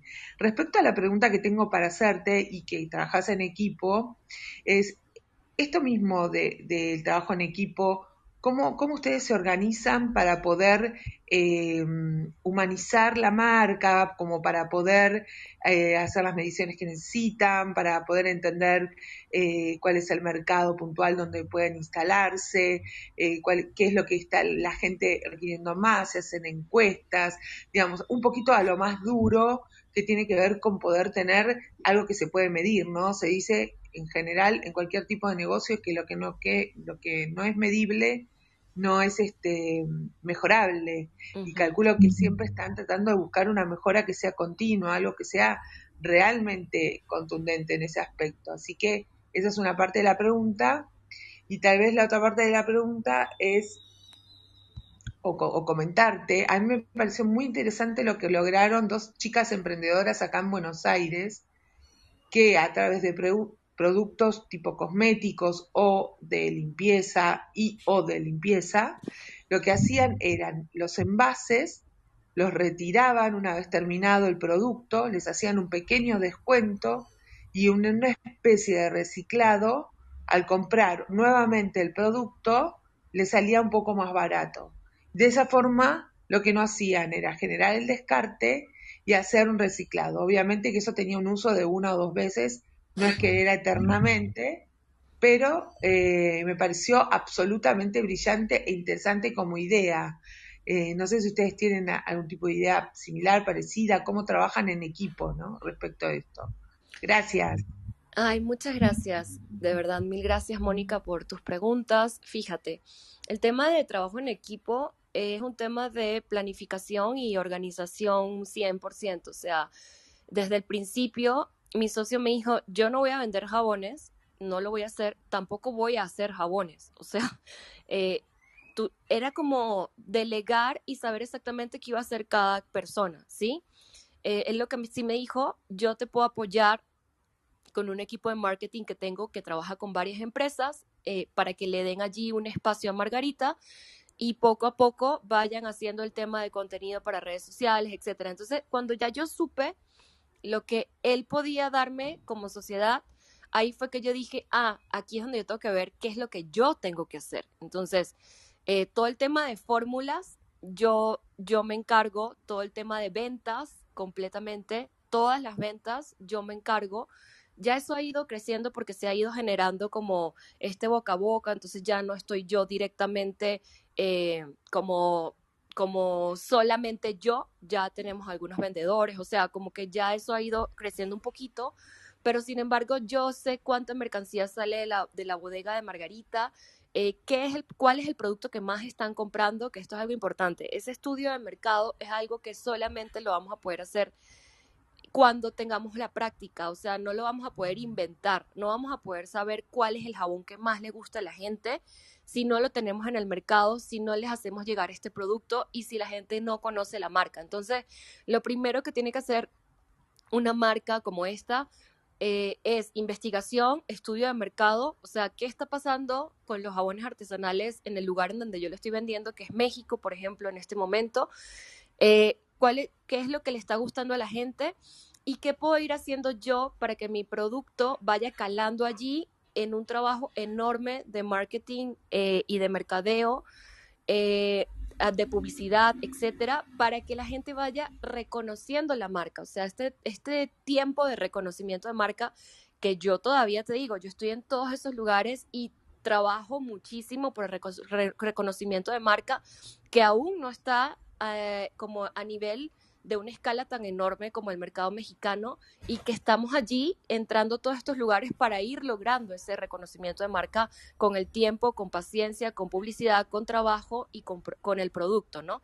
Y ahí vimos como, ah, mira, a las personas les está gustando más este jabón, este jabón no se está vendiendo tanto, es mejor que lo descontinuemos. Vamos a irnos con esta novedad eh, de ingredientes exóticos que a la gente le encantan como esta mezcla también con ese toque caribeño. Eh, la, la nueva línea de Palacio de Hierro, por ejemplo, hicimos un jabón que está inspirada su forma en las olas del mar. Entonces tiene como este relieve que a la vez se convierte en masajeador para tu cuerpo.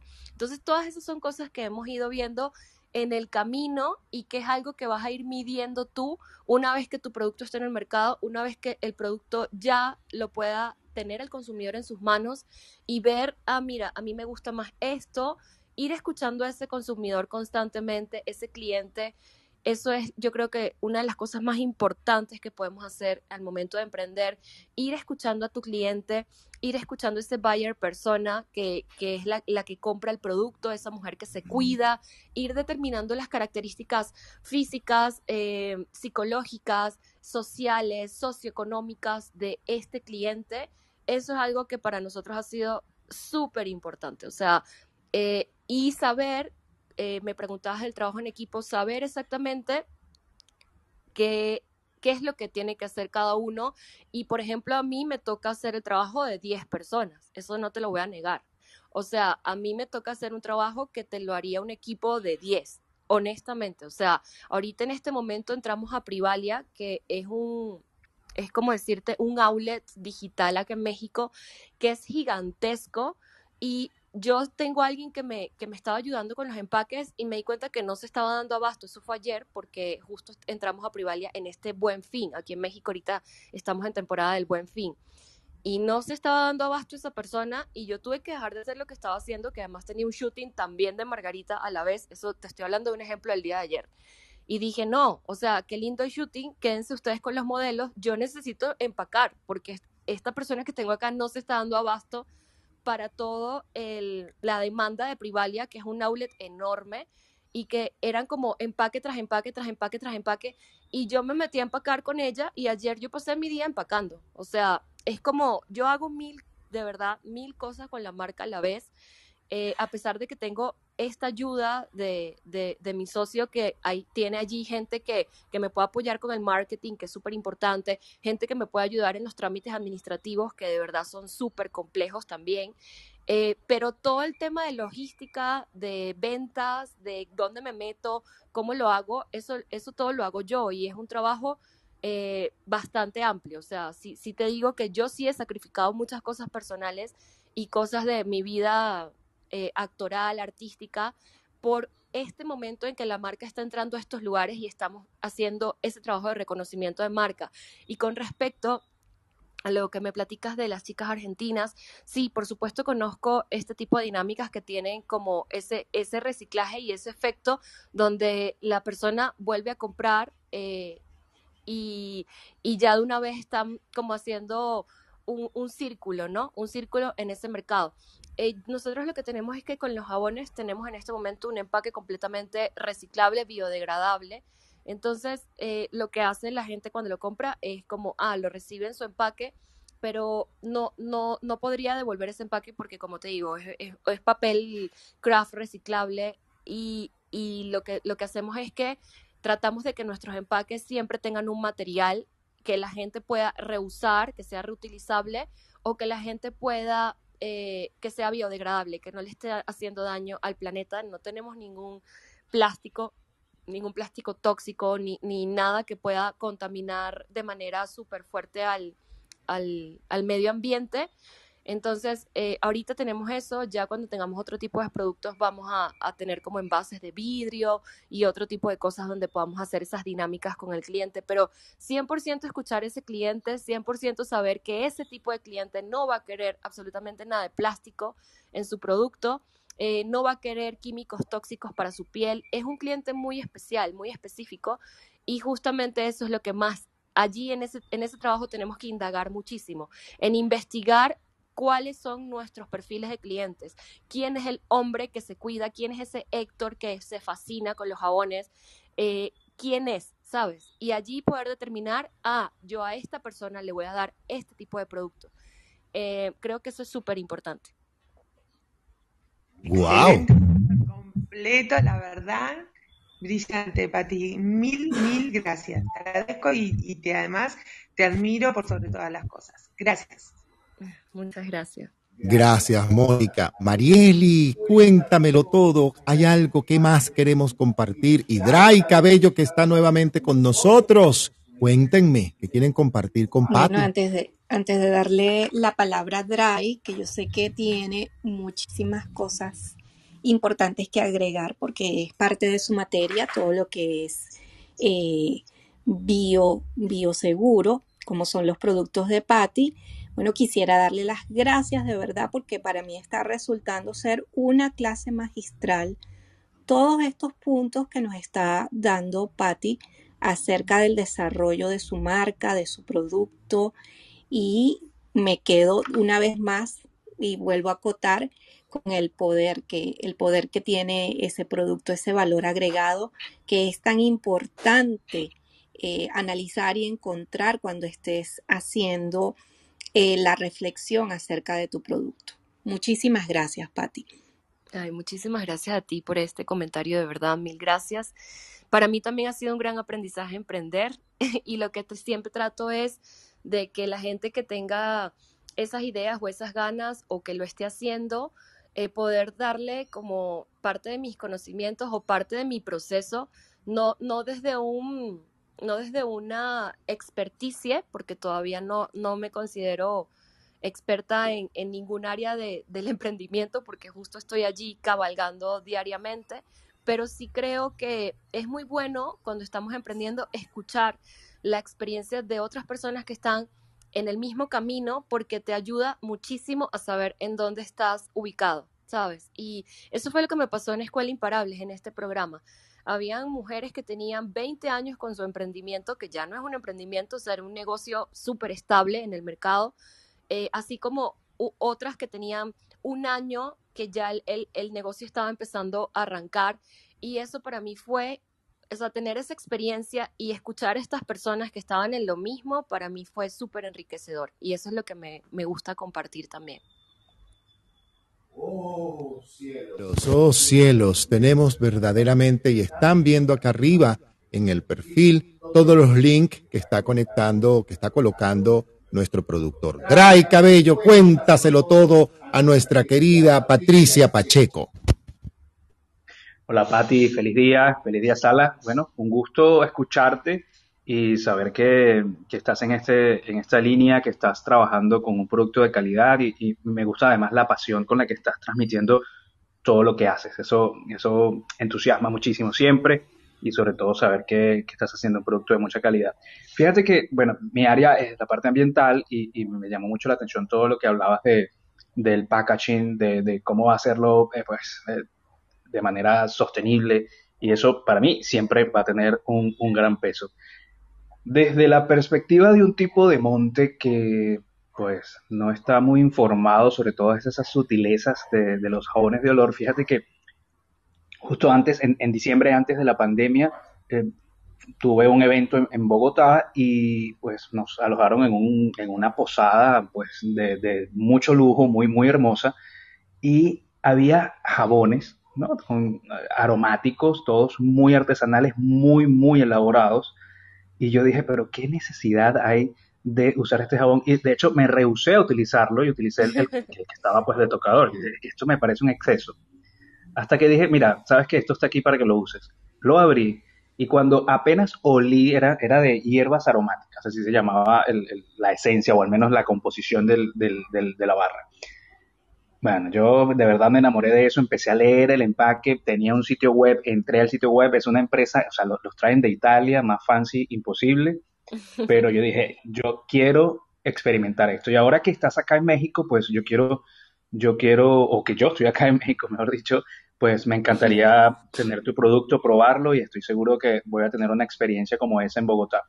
Entonces, de verdad que, te agradezco muchísimo eh, pues, que estés acá, te agradezco muchísimo que estés haciendo producto de calidad, pensando en el ambiente y un gustazo tenerte acá en la sala. Ay, Ray, Dry, Dry, muchas gracias.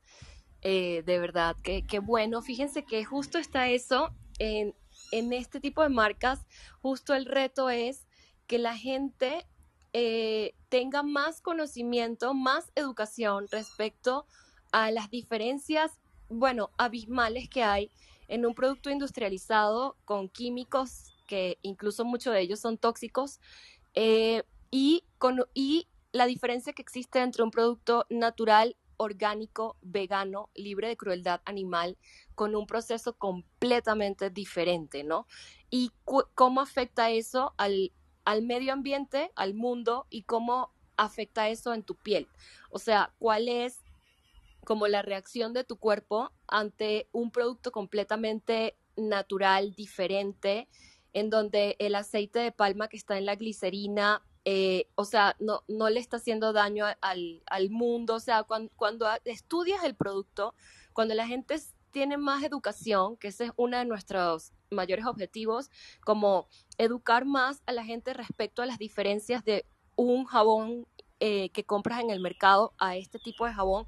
Bueno, lo primero es eso que acabas de decir. Lo abres y te das cuenta que tienes algo que es puro, algo que es natural, algo que viene de, de la misma naturaleza, que el mismo café que te tomas en la mañana tiene unas propiedades increíbles para tu piel, que la misma cúrcuma con que puedes llegar a cocinar tiene unas propiedades impresionantes. Nosotros trabajamos mucho con los superfoods. Ha sido muy interesante para mí el estudio de los superfoods, porque, por ejemplo, la espirulina, que, que es una, un alga, ¿verdad? Eh, que, que, nosotros pues, podemos a veces por allí tomarnos un batido de espirulina o un batido de con, con, aceite de coco o con leche de coco. ¿Qué, hace ¿Qué hacen todos estos ingredientes que son superfood, verdad? Eh, ¿qué, ¿qué, hacen en nuestra piel, qué hacen en nuestro cuerpo. Y definitivamente es una experiencia completamente diferente como la acabas de, de decir tú. Hay muchos hombres que muchas veces lo ven como desde el otro lado, porque a las mujeres les, les, les causa más curiosidad, ¿no? Entonces, eh, hay muchos hombres que empiezan a ver esto como de, ajá, pero ya va, porque ella me está diciendo que esto de, de, de, Margarita Café puede ser un jabón para hombres, o sea, como que se interesan desde el otro lado, pero una vez que lo prueban, te digo algo, en Amazon México el producto que yo más vendo es un kit para hombres, se llama Kit for Men. Y me he dado cuenta que ese ah, hombre que... Notado, anotado. Envíame el link ya, ya, ya lo compro. Ahorita está en Privalia y te lo juro que está en un precio muchísimo más económico que, que, el resto del mercado o en Rappi, por ejemplo, en Rappi está, ya está en todo México también a través de Rappi, pero en Privalia y Rappi ahorita tenemos las mayores ofertas, así que te doy ese dato para que, para que lo tengas ahí. Eh, y fíjate que es eso, esa curiosidad de ese, del hombre que no tiene ni idea de qué... Eh, o sea, qué, qué tipo de producto se está colocando a diario o lo que sea, y se empieza a interesar por esto. Y nosotros estamos allí para decirles, oye, ¿sabes qué? Con un jabón neutral tú te puedes afeitar. O sea, no necesitas comprar esa espuma que no te puedo explicar la cantidad de millones de químicos y cosas fuertes que tiene tanto para el planeta como para tu piel. Y te puedes empezar afeitar con un jabón de glicerina vegetal neutral 100% que no va a hacer absolutamente ningún daño en tu cuerpo y que saca una espuma deliciosa, ¿sabes? Entonces, ah, sí, y ahí empieza. O sea, ese es nuestro trabajo, darle como esta, un poquito de esa educación de cosmética natural, eh, de cómo se hacen los productos, cuál es el proceso, para que esto empiece a tener un valor en sus vidas. Y eso es justamente lo que hacemos con muchísimos hombres y como te digo, nos va súper bien con ese Kit for Men. Yo los recomiendo ampliamente los productos de Patricia Pacheco. Ella me mandó una cajita y yo lo agradezco infinitamente porque cada uno de sus productos ha sido utilizado, además de con conciencia, con un placer delicioso. Nosotros los hombres que no nos gustan los pegostes, estos son los productos perfectos, verdaderamente. Entiendo por qué es el kit de hombres el que más se vende, pero claro, tiene que ser el que más se vende. En Amazon, en Amazon. En Amazon, ¿no? Sí. Tienes varias plataformas. ¿Cómo alcanzas tú entrar a estas plataformas como Amazon, como Privalia, en fin? Sí. Ya ahorita una va llevando a la otra. Ya ha sido Rappi, por ejemplo, o Privalia quienes me han escrito a mí para que por favor ingresemos la marca. Pero eso o sea, no fuiste tú. Trabajo.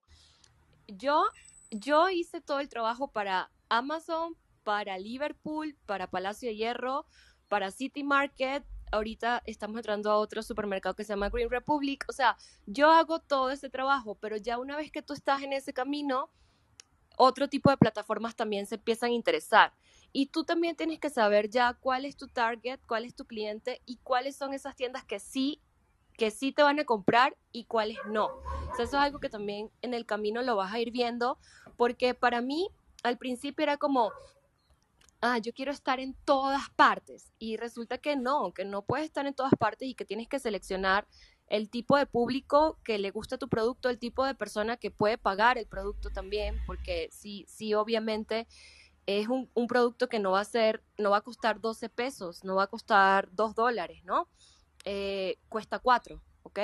Entonces, eh, si es un lugar, o sea, tiene que ser como ese estudio también de mercado de cuáles son esos lugares específicamente donde la gente se puede interesar por este tipo de productos y que, que pueden pagar este tipo de productos.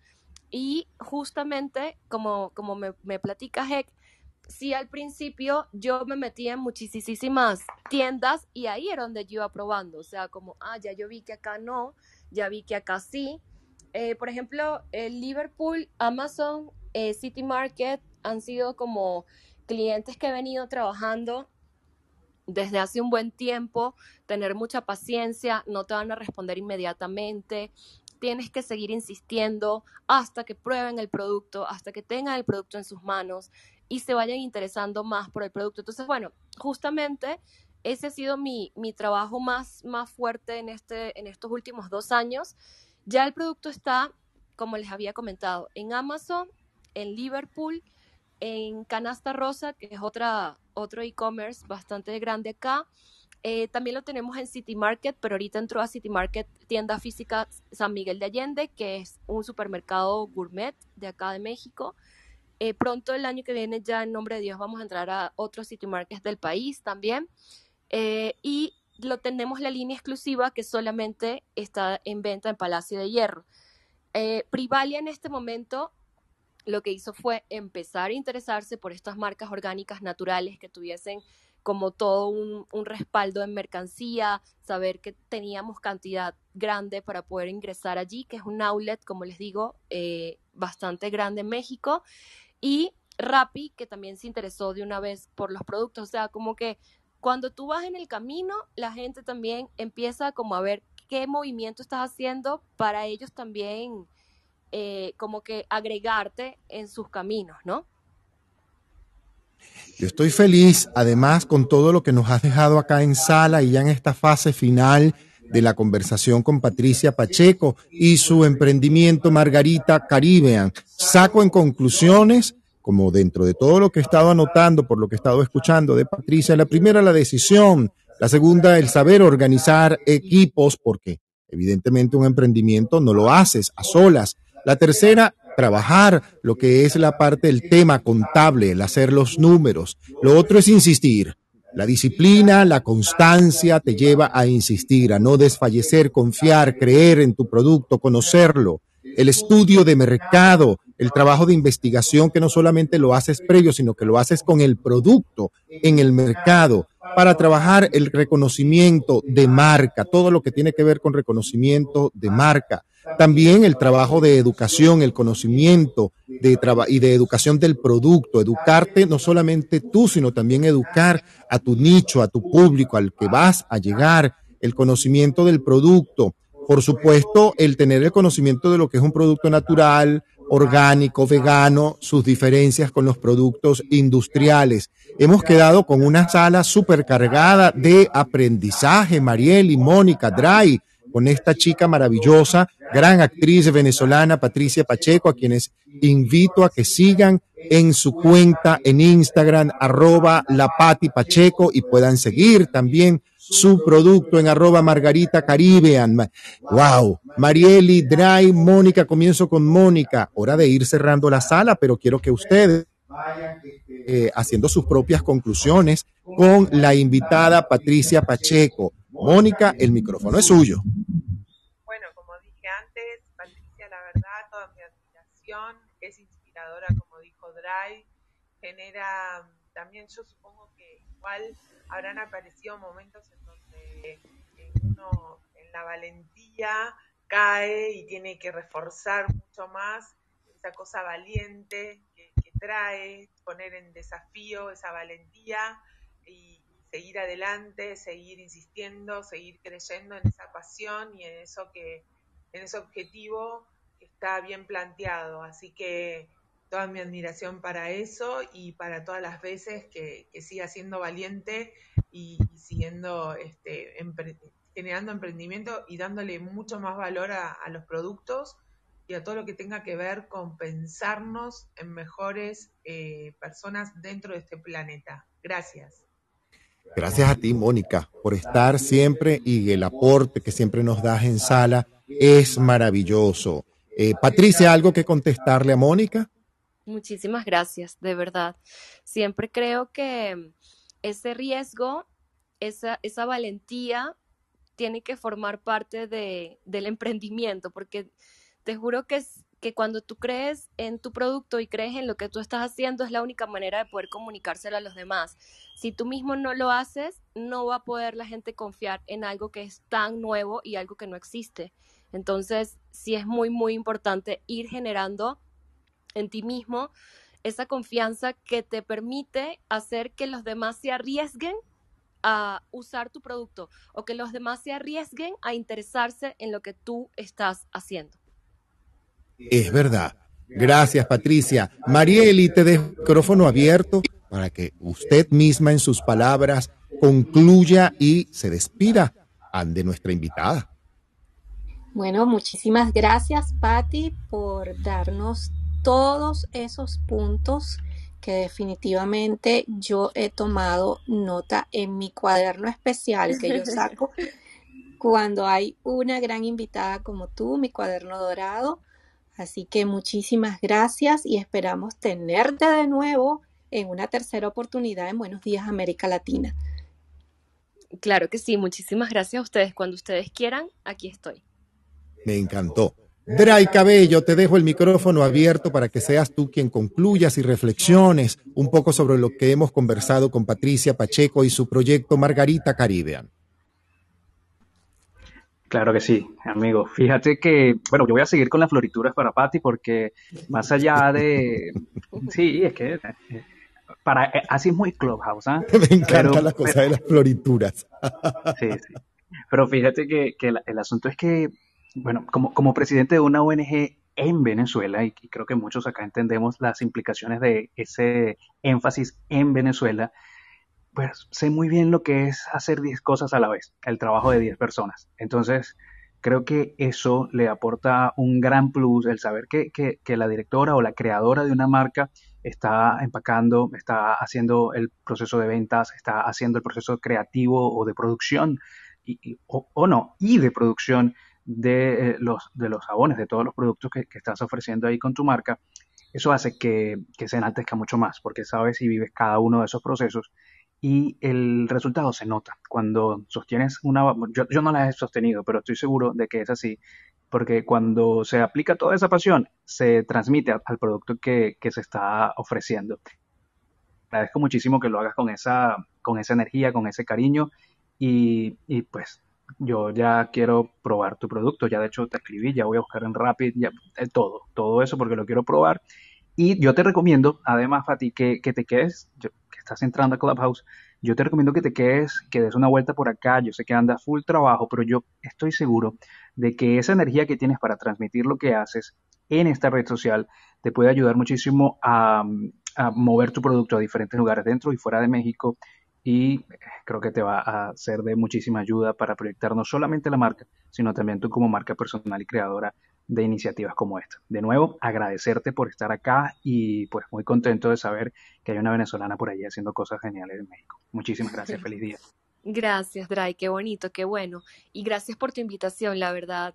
Sí he estado un poco más metida en el Instagram, estoy con, con todo el tema de, de reconocimiento de marca pero no me he metido tanto en Clubhouse y tienes razón. Eh, voy, a, voy a sacar un tiempito eh, para, para irme metiendo un poco más. Héctor también siempre me lo dice.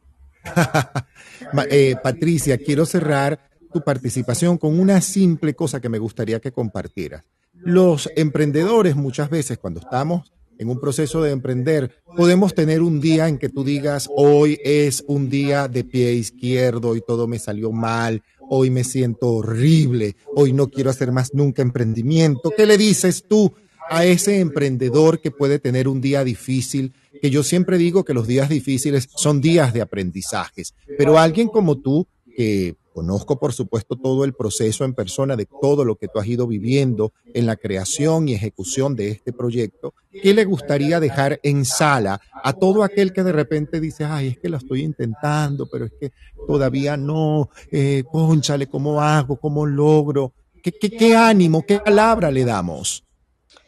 Ok, em, sí, gracias Héctor, gracias por también estar conmigo en todo este proceso. Tú estás, bueno, desde el inicio de que yo empecé con esto y yo lo que les puedo decir es que sigan su intuición, o sea, si sienten que de verdad eso es algo que es bueno para ustedes, que es bueno para el mundo, que es bueno para la persona que, que lo tenga, oigan, sigan, no importa, o sea, los malos días siempre van a haber, pero también en la vida, o sea, en la vida siempre vamos a tener malos días, en los emprendimientos, en los trabajos, en las relaciones personales, o sea, siempre van a haber cosas muy complejas, pero eso forma parte de enriquecer la experiencia de lo que estás haciendo, o sea, eh, es muy fácil abandonar. Hay una, hay un, porcentaje enorme de un estudio que ha arrojado un porcentaje enorme de las personas que inician un proyecto y las personas que continúan el proyecto. Eh, o sea, son muchísimas. La mayoría de las personas, lo más fácil es desistir, lo más difícil es seguir, es insistir, es seguir adelante y justamente eh, no les digo como que, ay, tenemos que irnos por lo más difícil en la vida, no, para nada, pero sí siempre van a haber eh, muchos momentos complicados. Yo les digo que cuando empezó pandemia yo dije, wow, todo lo que se ha invertido en esto, la verdad se va a perder porque no sé cómo vamos a hacer con esto, o sea, va a tener que cerrarse este negocio. Y, mi intuición y mi fuerza y ese ímpetu y ese riesgo de tomar las decisiones eh, que hay que tomar cuando uno está emprendiendo, eh, yo siento que han sido lo que han podido mantener Margarita. Hoy en día, mi socio que es empresario y otros empresarios y otras empresarias que ya conozco en el camino, porque no conocía a nadie del mundo empresarial en México cuando llegué acá. Eh, pero ya muchas personas voltean a ver y me dicen, Patti, pero wow, qué trabajo tan bonito, qué, qué, cosa tan bella lo que, lo que estás generando con tu marca. Y eso es puro insistir, puro seguir adelante a, pasar, a pesar de todas esas caídas que podamos tener. Eso es lo que yo les puedo decir. Estoy feliz de haberte tenido, Patricia, y siempre es un honor compartir contigo y acompañarte a nivel personal en este proyecto de Margarita Caribbean. Para mí ha sido un grandiosísimo aprendizaje que comparto, recomiendo, agradezco la presencia de Lluvia, Misael, Edison, René, Edgar, Jané. Fato está aquí. Fato está aquí en sala. No puedo creer esto. Qué cosa tan maravillosa. Tenemos a Fato Guzmán en sala, pero ¿qué es esto? ¿Ustedes saben quién es Fato Guzmán? Yo sí sé quién es Fato Guzmán. Pero qué placer. Está Jen, Aurora, Alfredo, Jesús, Juan, Carlos, Norma, Nao. Fato, perdón, señor. Qué placer recibirlo a usted en sala. Buenos días, América Latina, para usted. Un gran cantautor mexicano nos visita en Buenos Días América Latina y justamente con Mónica estamos buscando de traerlo a usted un viernes, amigo. Así que con toda humildad y con muchísima alegría le doy la bienvenida a nuestra sala. Buenos Días América Latina, Fato. Héctor, es un placer escucharte, hermano, y ver aquí a mi Moni, a mi tremenda poeta. Este, es nada, me, me enganché un poquito, bueno, al ver a Moni aquí, obviamente, y escucharte a ti, interactuar y escuchar también eh, a Patti. No, no alcancé, acabo de entrar. Sé que está en México, sé que es emprendedora, sé que tiene un negocio, no sé cuál sea su negocio. Ahorita lo vamos a descubrir. Aquí arriba Nada. está Margarita Caribbean. Margarita Caribbean, ¿qué es? ¿Qué es? Eh, que me pueden explicar qué es Margarita Caribbean. Claro que sí, la misma, incluso Patricia te va a explicar. Vale. Sí, Fato, un gusto conocerte. Eh, fíjate, mi, mi marca es una Clean Beauty mexicana. Es una marca de productos de cuidado personal con ingredientes orgánicos, artesanales, veganos, libres de crueldad animal y libres de, de químicos tóxicos, con empaques biodegradables o reciclables que, bueno, o sea, le causan un bienestar a, a tu vida, a tu cuerpo y también al medio ambiente. Wow. Oye, Pati, y este, esta es tu marca. Sí, Sí. es mi marca, es Margarita Caribbean Treasure. Eso es impresionante.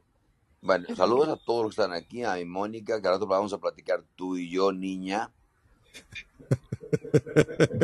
ya te queremos, Fato, aquí el día viernes 26 para que nos acompañes y ya formalizaremos esto aparte para que puedas compartir con nosotros. Yo te admiro muchísimo, empezando por allí. Yo soy un gran fan tuyo. Héctor, muchas gracias. Eso me, me alegra mucho y gracias por la fanfarria espiritual que me brindaste. Será un honor. Dime, dime algo, el 26, eh, ¿a qué hora sería? Porque yo el 26 tengo concierto. Para que no sepan, bueno, ya Héctor lo sabe, Mónica. No te preocupes, nos comunicaremos contigo y concretaremos fecha 26, 3 o 10. 26 de noviembre, 3 de diciembre o 10 de diciembre. Eh, la sala está abierta para ti. Buenos días, América Latina está abierta a toda la gente que inspira y triunfa como tú, como Patricia, como Mónica, que además son unos artistas, unos creativos que inspiran por el mundo por donde van. Ya te estoy siguiendo ahora, Antonio, eh, y me, y me detuve un poquito en lo de Pati cuando empecé a escucharla. Yo también tengo mis marcas, soy una marca, de hecho, ¿no? Soy una marca. Tú eres una marca ya.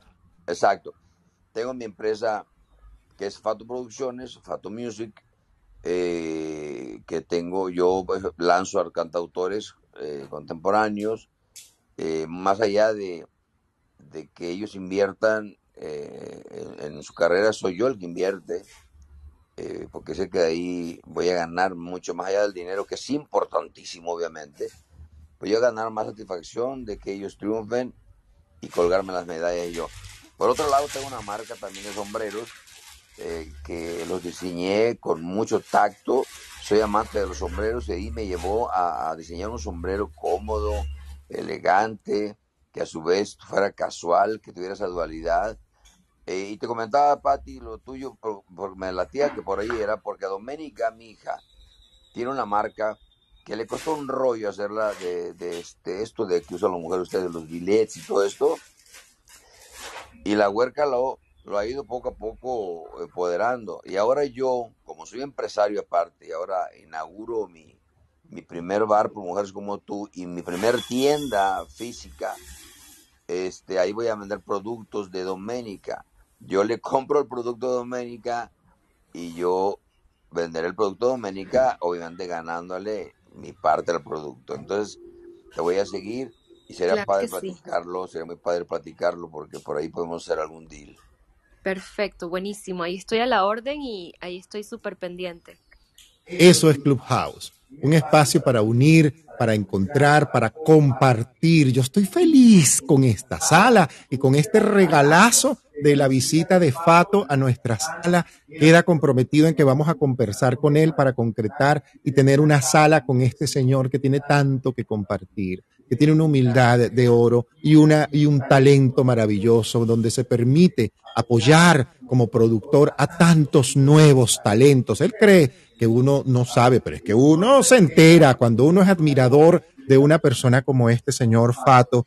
Mire, esto hay que seguirlo, síganlo. Nosotros quedamos comprometidos en comunicarnos con él para concretar su visita a Buenos Días América Latina y todo el público pueda compartir con este señor que tiene una humildad maravillosa y que se permite estar aquí en Clubhouse compartiendo, promoviendo además talento, buscando a la casa de talentos. Ya Mónica me había hablado de él y yo dije, Mónica, tenemos que conseguirlo, yo soy un fan de este hombre. Gracias Mónica por hacer que este señor entre a nuestra sala, Mónica. Héctor, ¿quién se va a negar a una persona tan, eh, tan linda que, que irradia amor? Eres tú, eres, hueles amor, hermano querido. Yo desde aquí te estoy sintiendo. Estoy para ti. Siempre estaré para ti. Mónica lo sabe. Y yo te decía del tiempo del 26, no pasa nada, porque yo soy patrón de, mi, de, mis empresas, no, a mí nadie me dice que no me levanto, yo soy, hago lo que quiero. Tú me dices, Héctor, tú me dices, yo tengo concierto el 26, sí lo tengo, pero el concierto, por lo que yo sé, es en a las 7 u 8 de la noche. Tú dame horarios, yo me pongo de acuerdo contigo, te sigo y con Mónica y estoy, así de fácil. Y he, dicho y sigo escuchando aquí, es un honor estar aquí contigo, Héctor. Muchísimas gracias, qué placer que vamos a poder contar con una figura de la importancia y del talento de este hombre como lo es Fato. Señores, Lamentablemente es hora de despedir la sala por el día de hoy. Mañana tenemos un jueves, un jueves maravilloso, un jueves de artes y espectáculos, además donde también tendremos la presencia de dos chefs magníficos en la parte de gastronomía. Daniela Castro y Jesús Mogollón, está por aquí abajo, Jesús andaba por aquí abajo, pero Daniela Castro y Jesús Mogollón van a ser los chefs que mañana nos van a compartir sus saberes y sabores cosa que me encanta. Saberes y sabores de un par de chefs que nos van a compartir tanto el plato principal como el postre que nos traen mañana Daniela Castro y Jesús Mogollón. No se lo vayan a perder.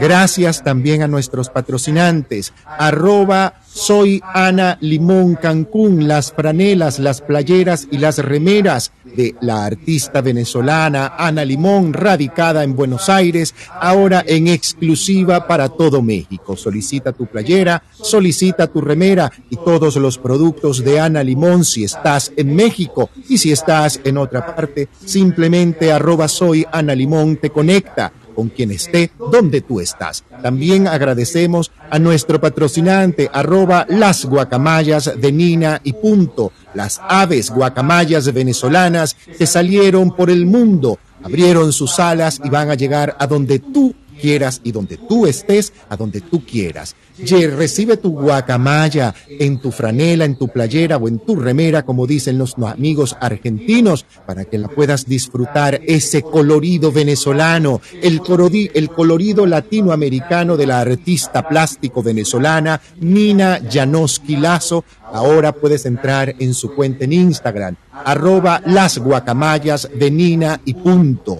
Este servidor, junto con todo el equipo, ha llegado al final por el día de hoy de nuestra sala. Y nos vamos, por supuesto, con un tema. Adivinen, adivinen qué tema vamos a utilizar hoy. Tenemos además para despedir a nuestra querida amiga Patricia Pacheco, a quien de verdad le agradezco inmensamente atender la segunda invitación que le hacemos. Pati, te dejo el micrófono para que te despidas. Te doy las gracias, amiga, querida, gran actriz. Síganla, sigan su cuenta de Margarita Caribbean, obtengan su producto, se van a dar un regalo maravilloso. Si están en México lo van a disfrutar gigantescamente. Yo lo uso y nosotros los hombres somos un poco quisquillosos con la cosa de los cosméticos, porque no nos gusta que nada nos incomode en la piel. Nos gusta, somos absolutamente prácticos, nos gusta la piel libre, limpia simplemente, nada de pegostes. Y esto es fantástico. Así que sigan a Margarita, sigan a Patricia. Patricia, el micrófono es tuyo. Bueno, Héctor, muchas gracias por esta invitación. Siempre estoy allí muy atenta a todo lo que estás haciendo, te estoy siguiendo también. Muchas gracias a todas las personas que, que, que forman parte de, de, este programa, a las personas que nos están escuchando. Eh, por allí me pueden seguir en mis redes, arroba la Pati Pacheco, arroba Margarita Caribbean MX. Eh, y también les hago una invitación para que los lunes no se pierdan este programa de emprendedoras Escuela Imparables, en donde estuve, donde soy la única venezolana del programa, formo parte de este equipo de mujeres que tienen todos sus negocios y que de verdad la experiencia fue increíble. Por Entertainment Television todos los lunes pueden buscar en el país en donde están a qué hora es pero en México es a las 10 pm de todos los lunes. Y bueno, eh, estoy a la orden siempre, siempre abierta a compartir con ustedes y muchísimas gracias. Gracias a todos los que se han conectado en esta sala. Nos despedimos, como siempre, diciéndoles que el amor es más simple de lo que parece. Los complicados somos nosotros. La belleza del amor radica en la simpleza del mismo. Nos vamos. Hasta mañana. Y esto fue Buenos días, América Latina con Héctor González. Liza Minelli, Single Ladies, nos cierra la sala hasta mañana. Señores, nos encontraremos mañana nuevamente, 7 de la mañana de México, 8 de la mañana de Venezuela. Así que ya lo saben, a sintonizarnos por Marketing en Español. Esta sala ha sido grabada para que la puedas compartir en diferentes plataformas. Está Spotify, Patreon y Google Podcast para los que están. Hasta mañana.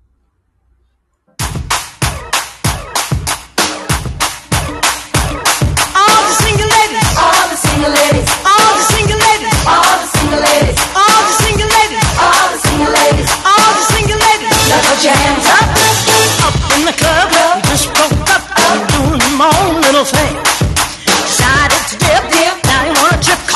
But I notice me up on him, he's up on me. Pay him any attention. Cried my tears, three good years. Can't be mad at me.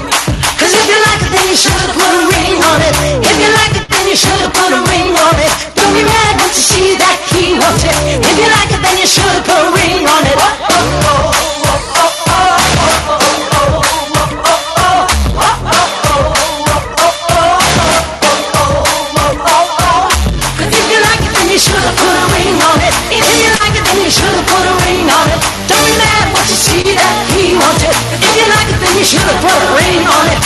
My lips, man on my hips, so tied in my dairy on jeans. Acting up, drinking my cup, I could care less what you think. Keep your permission, did I mention to pay him any attention? You had to turn, now you're gonna learn what it really feels like to miss me. Cause if you like it, then you should've put a ring on it. If you like it, then you should've put a ring on it. Don't be mad when you see that he wants it. If you like it, you should've put a ring on it. Oh, oh, oh,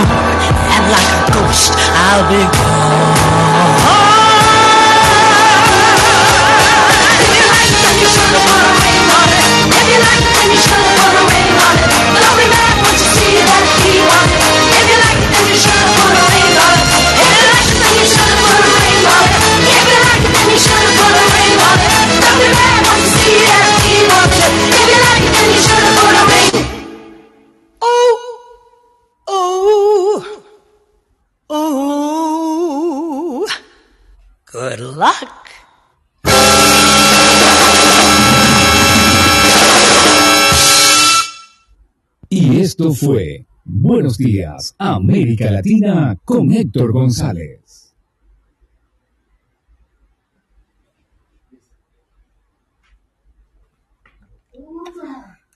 ¿Cómo enganché ese hombre? El acto. Sí, vale. O sea, y yo rogando que también se callara la boca. No presentar.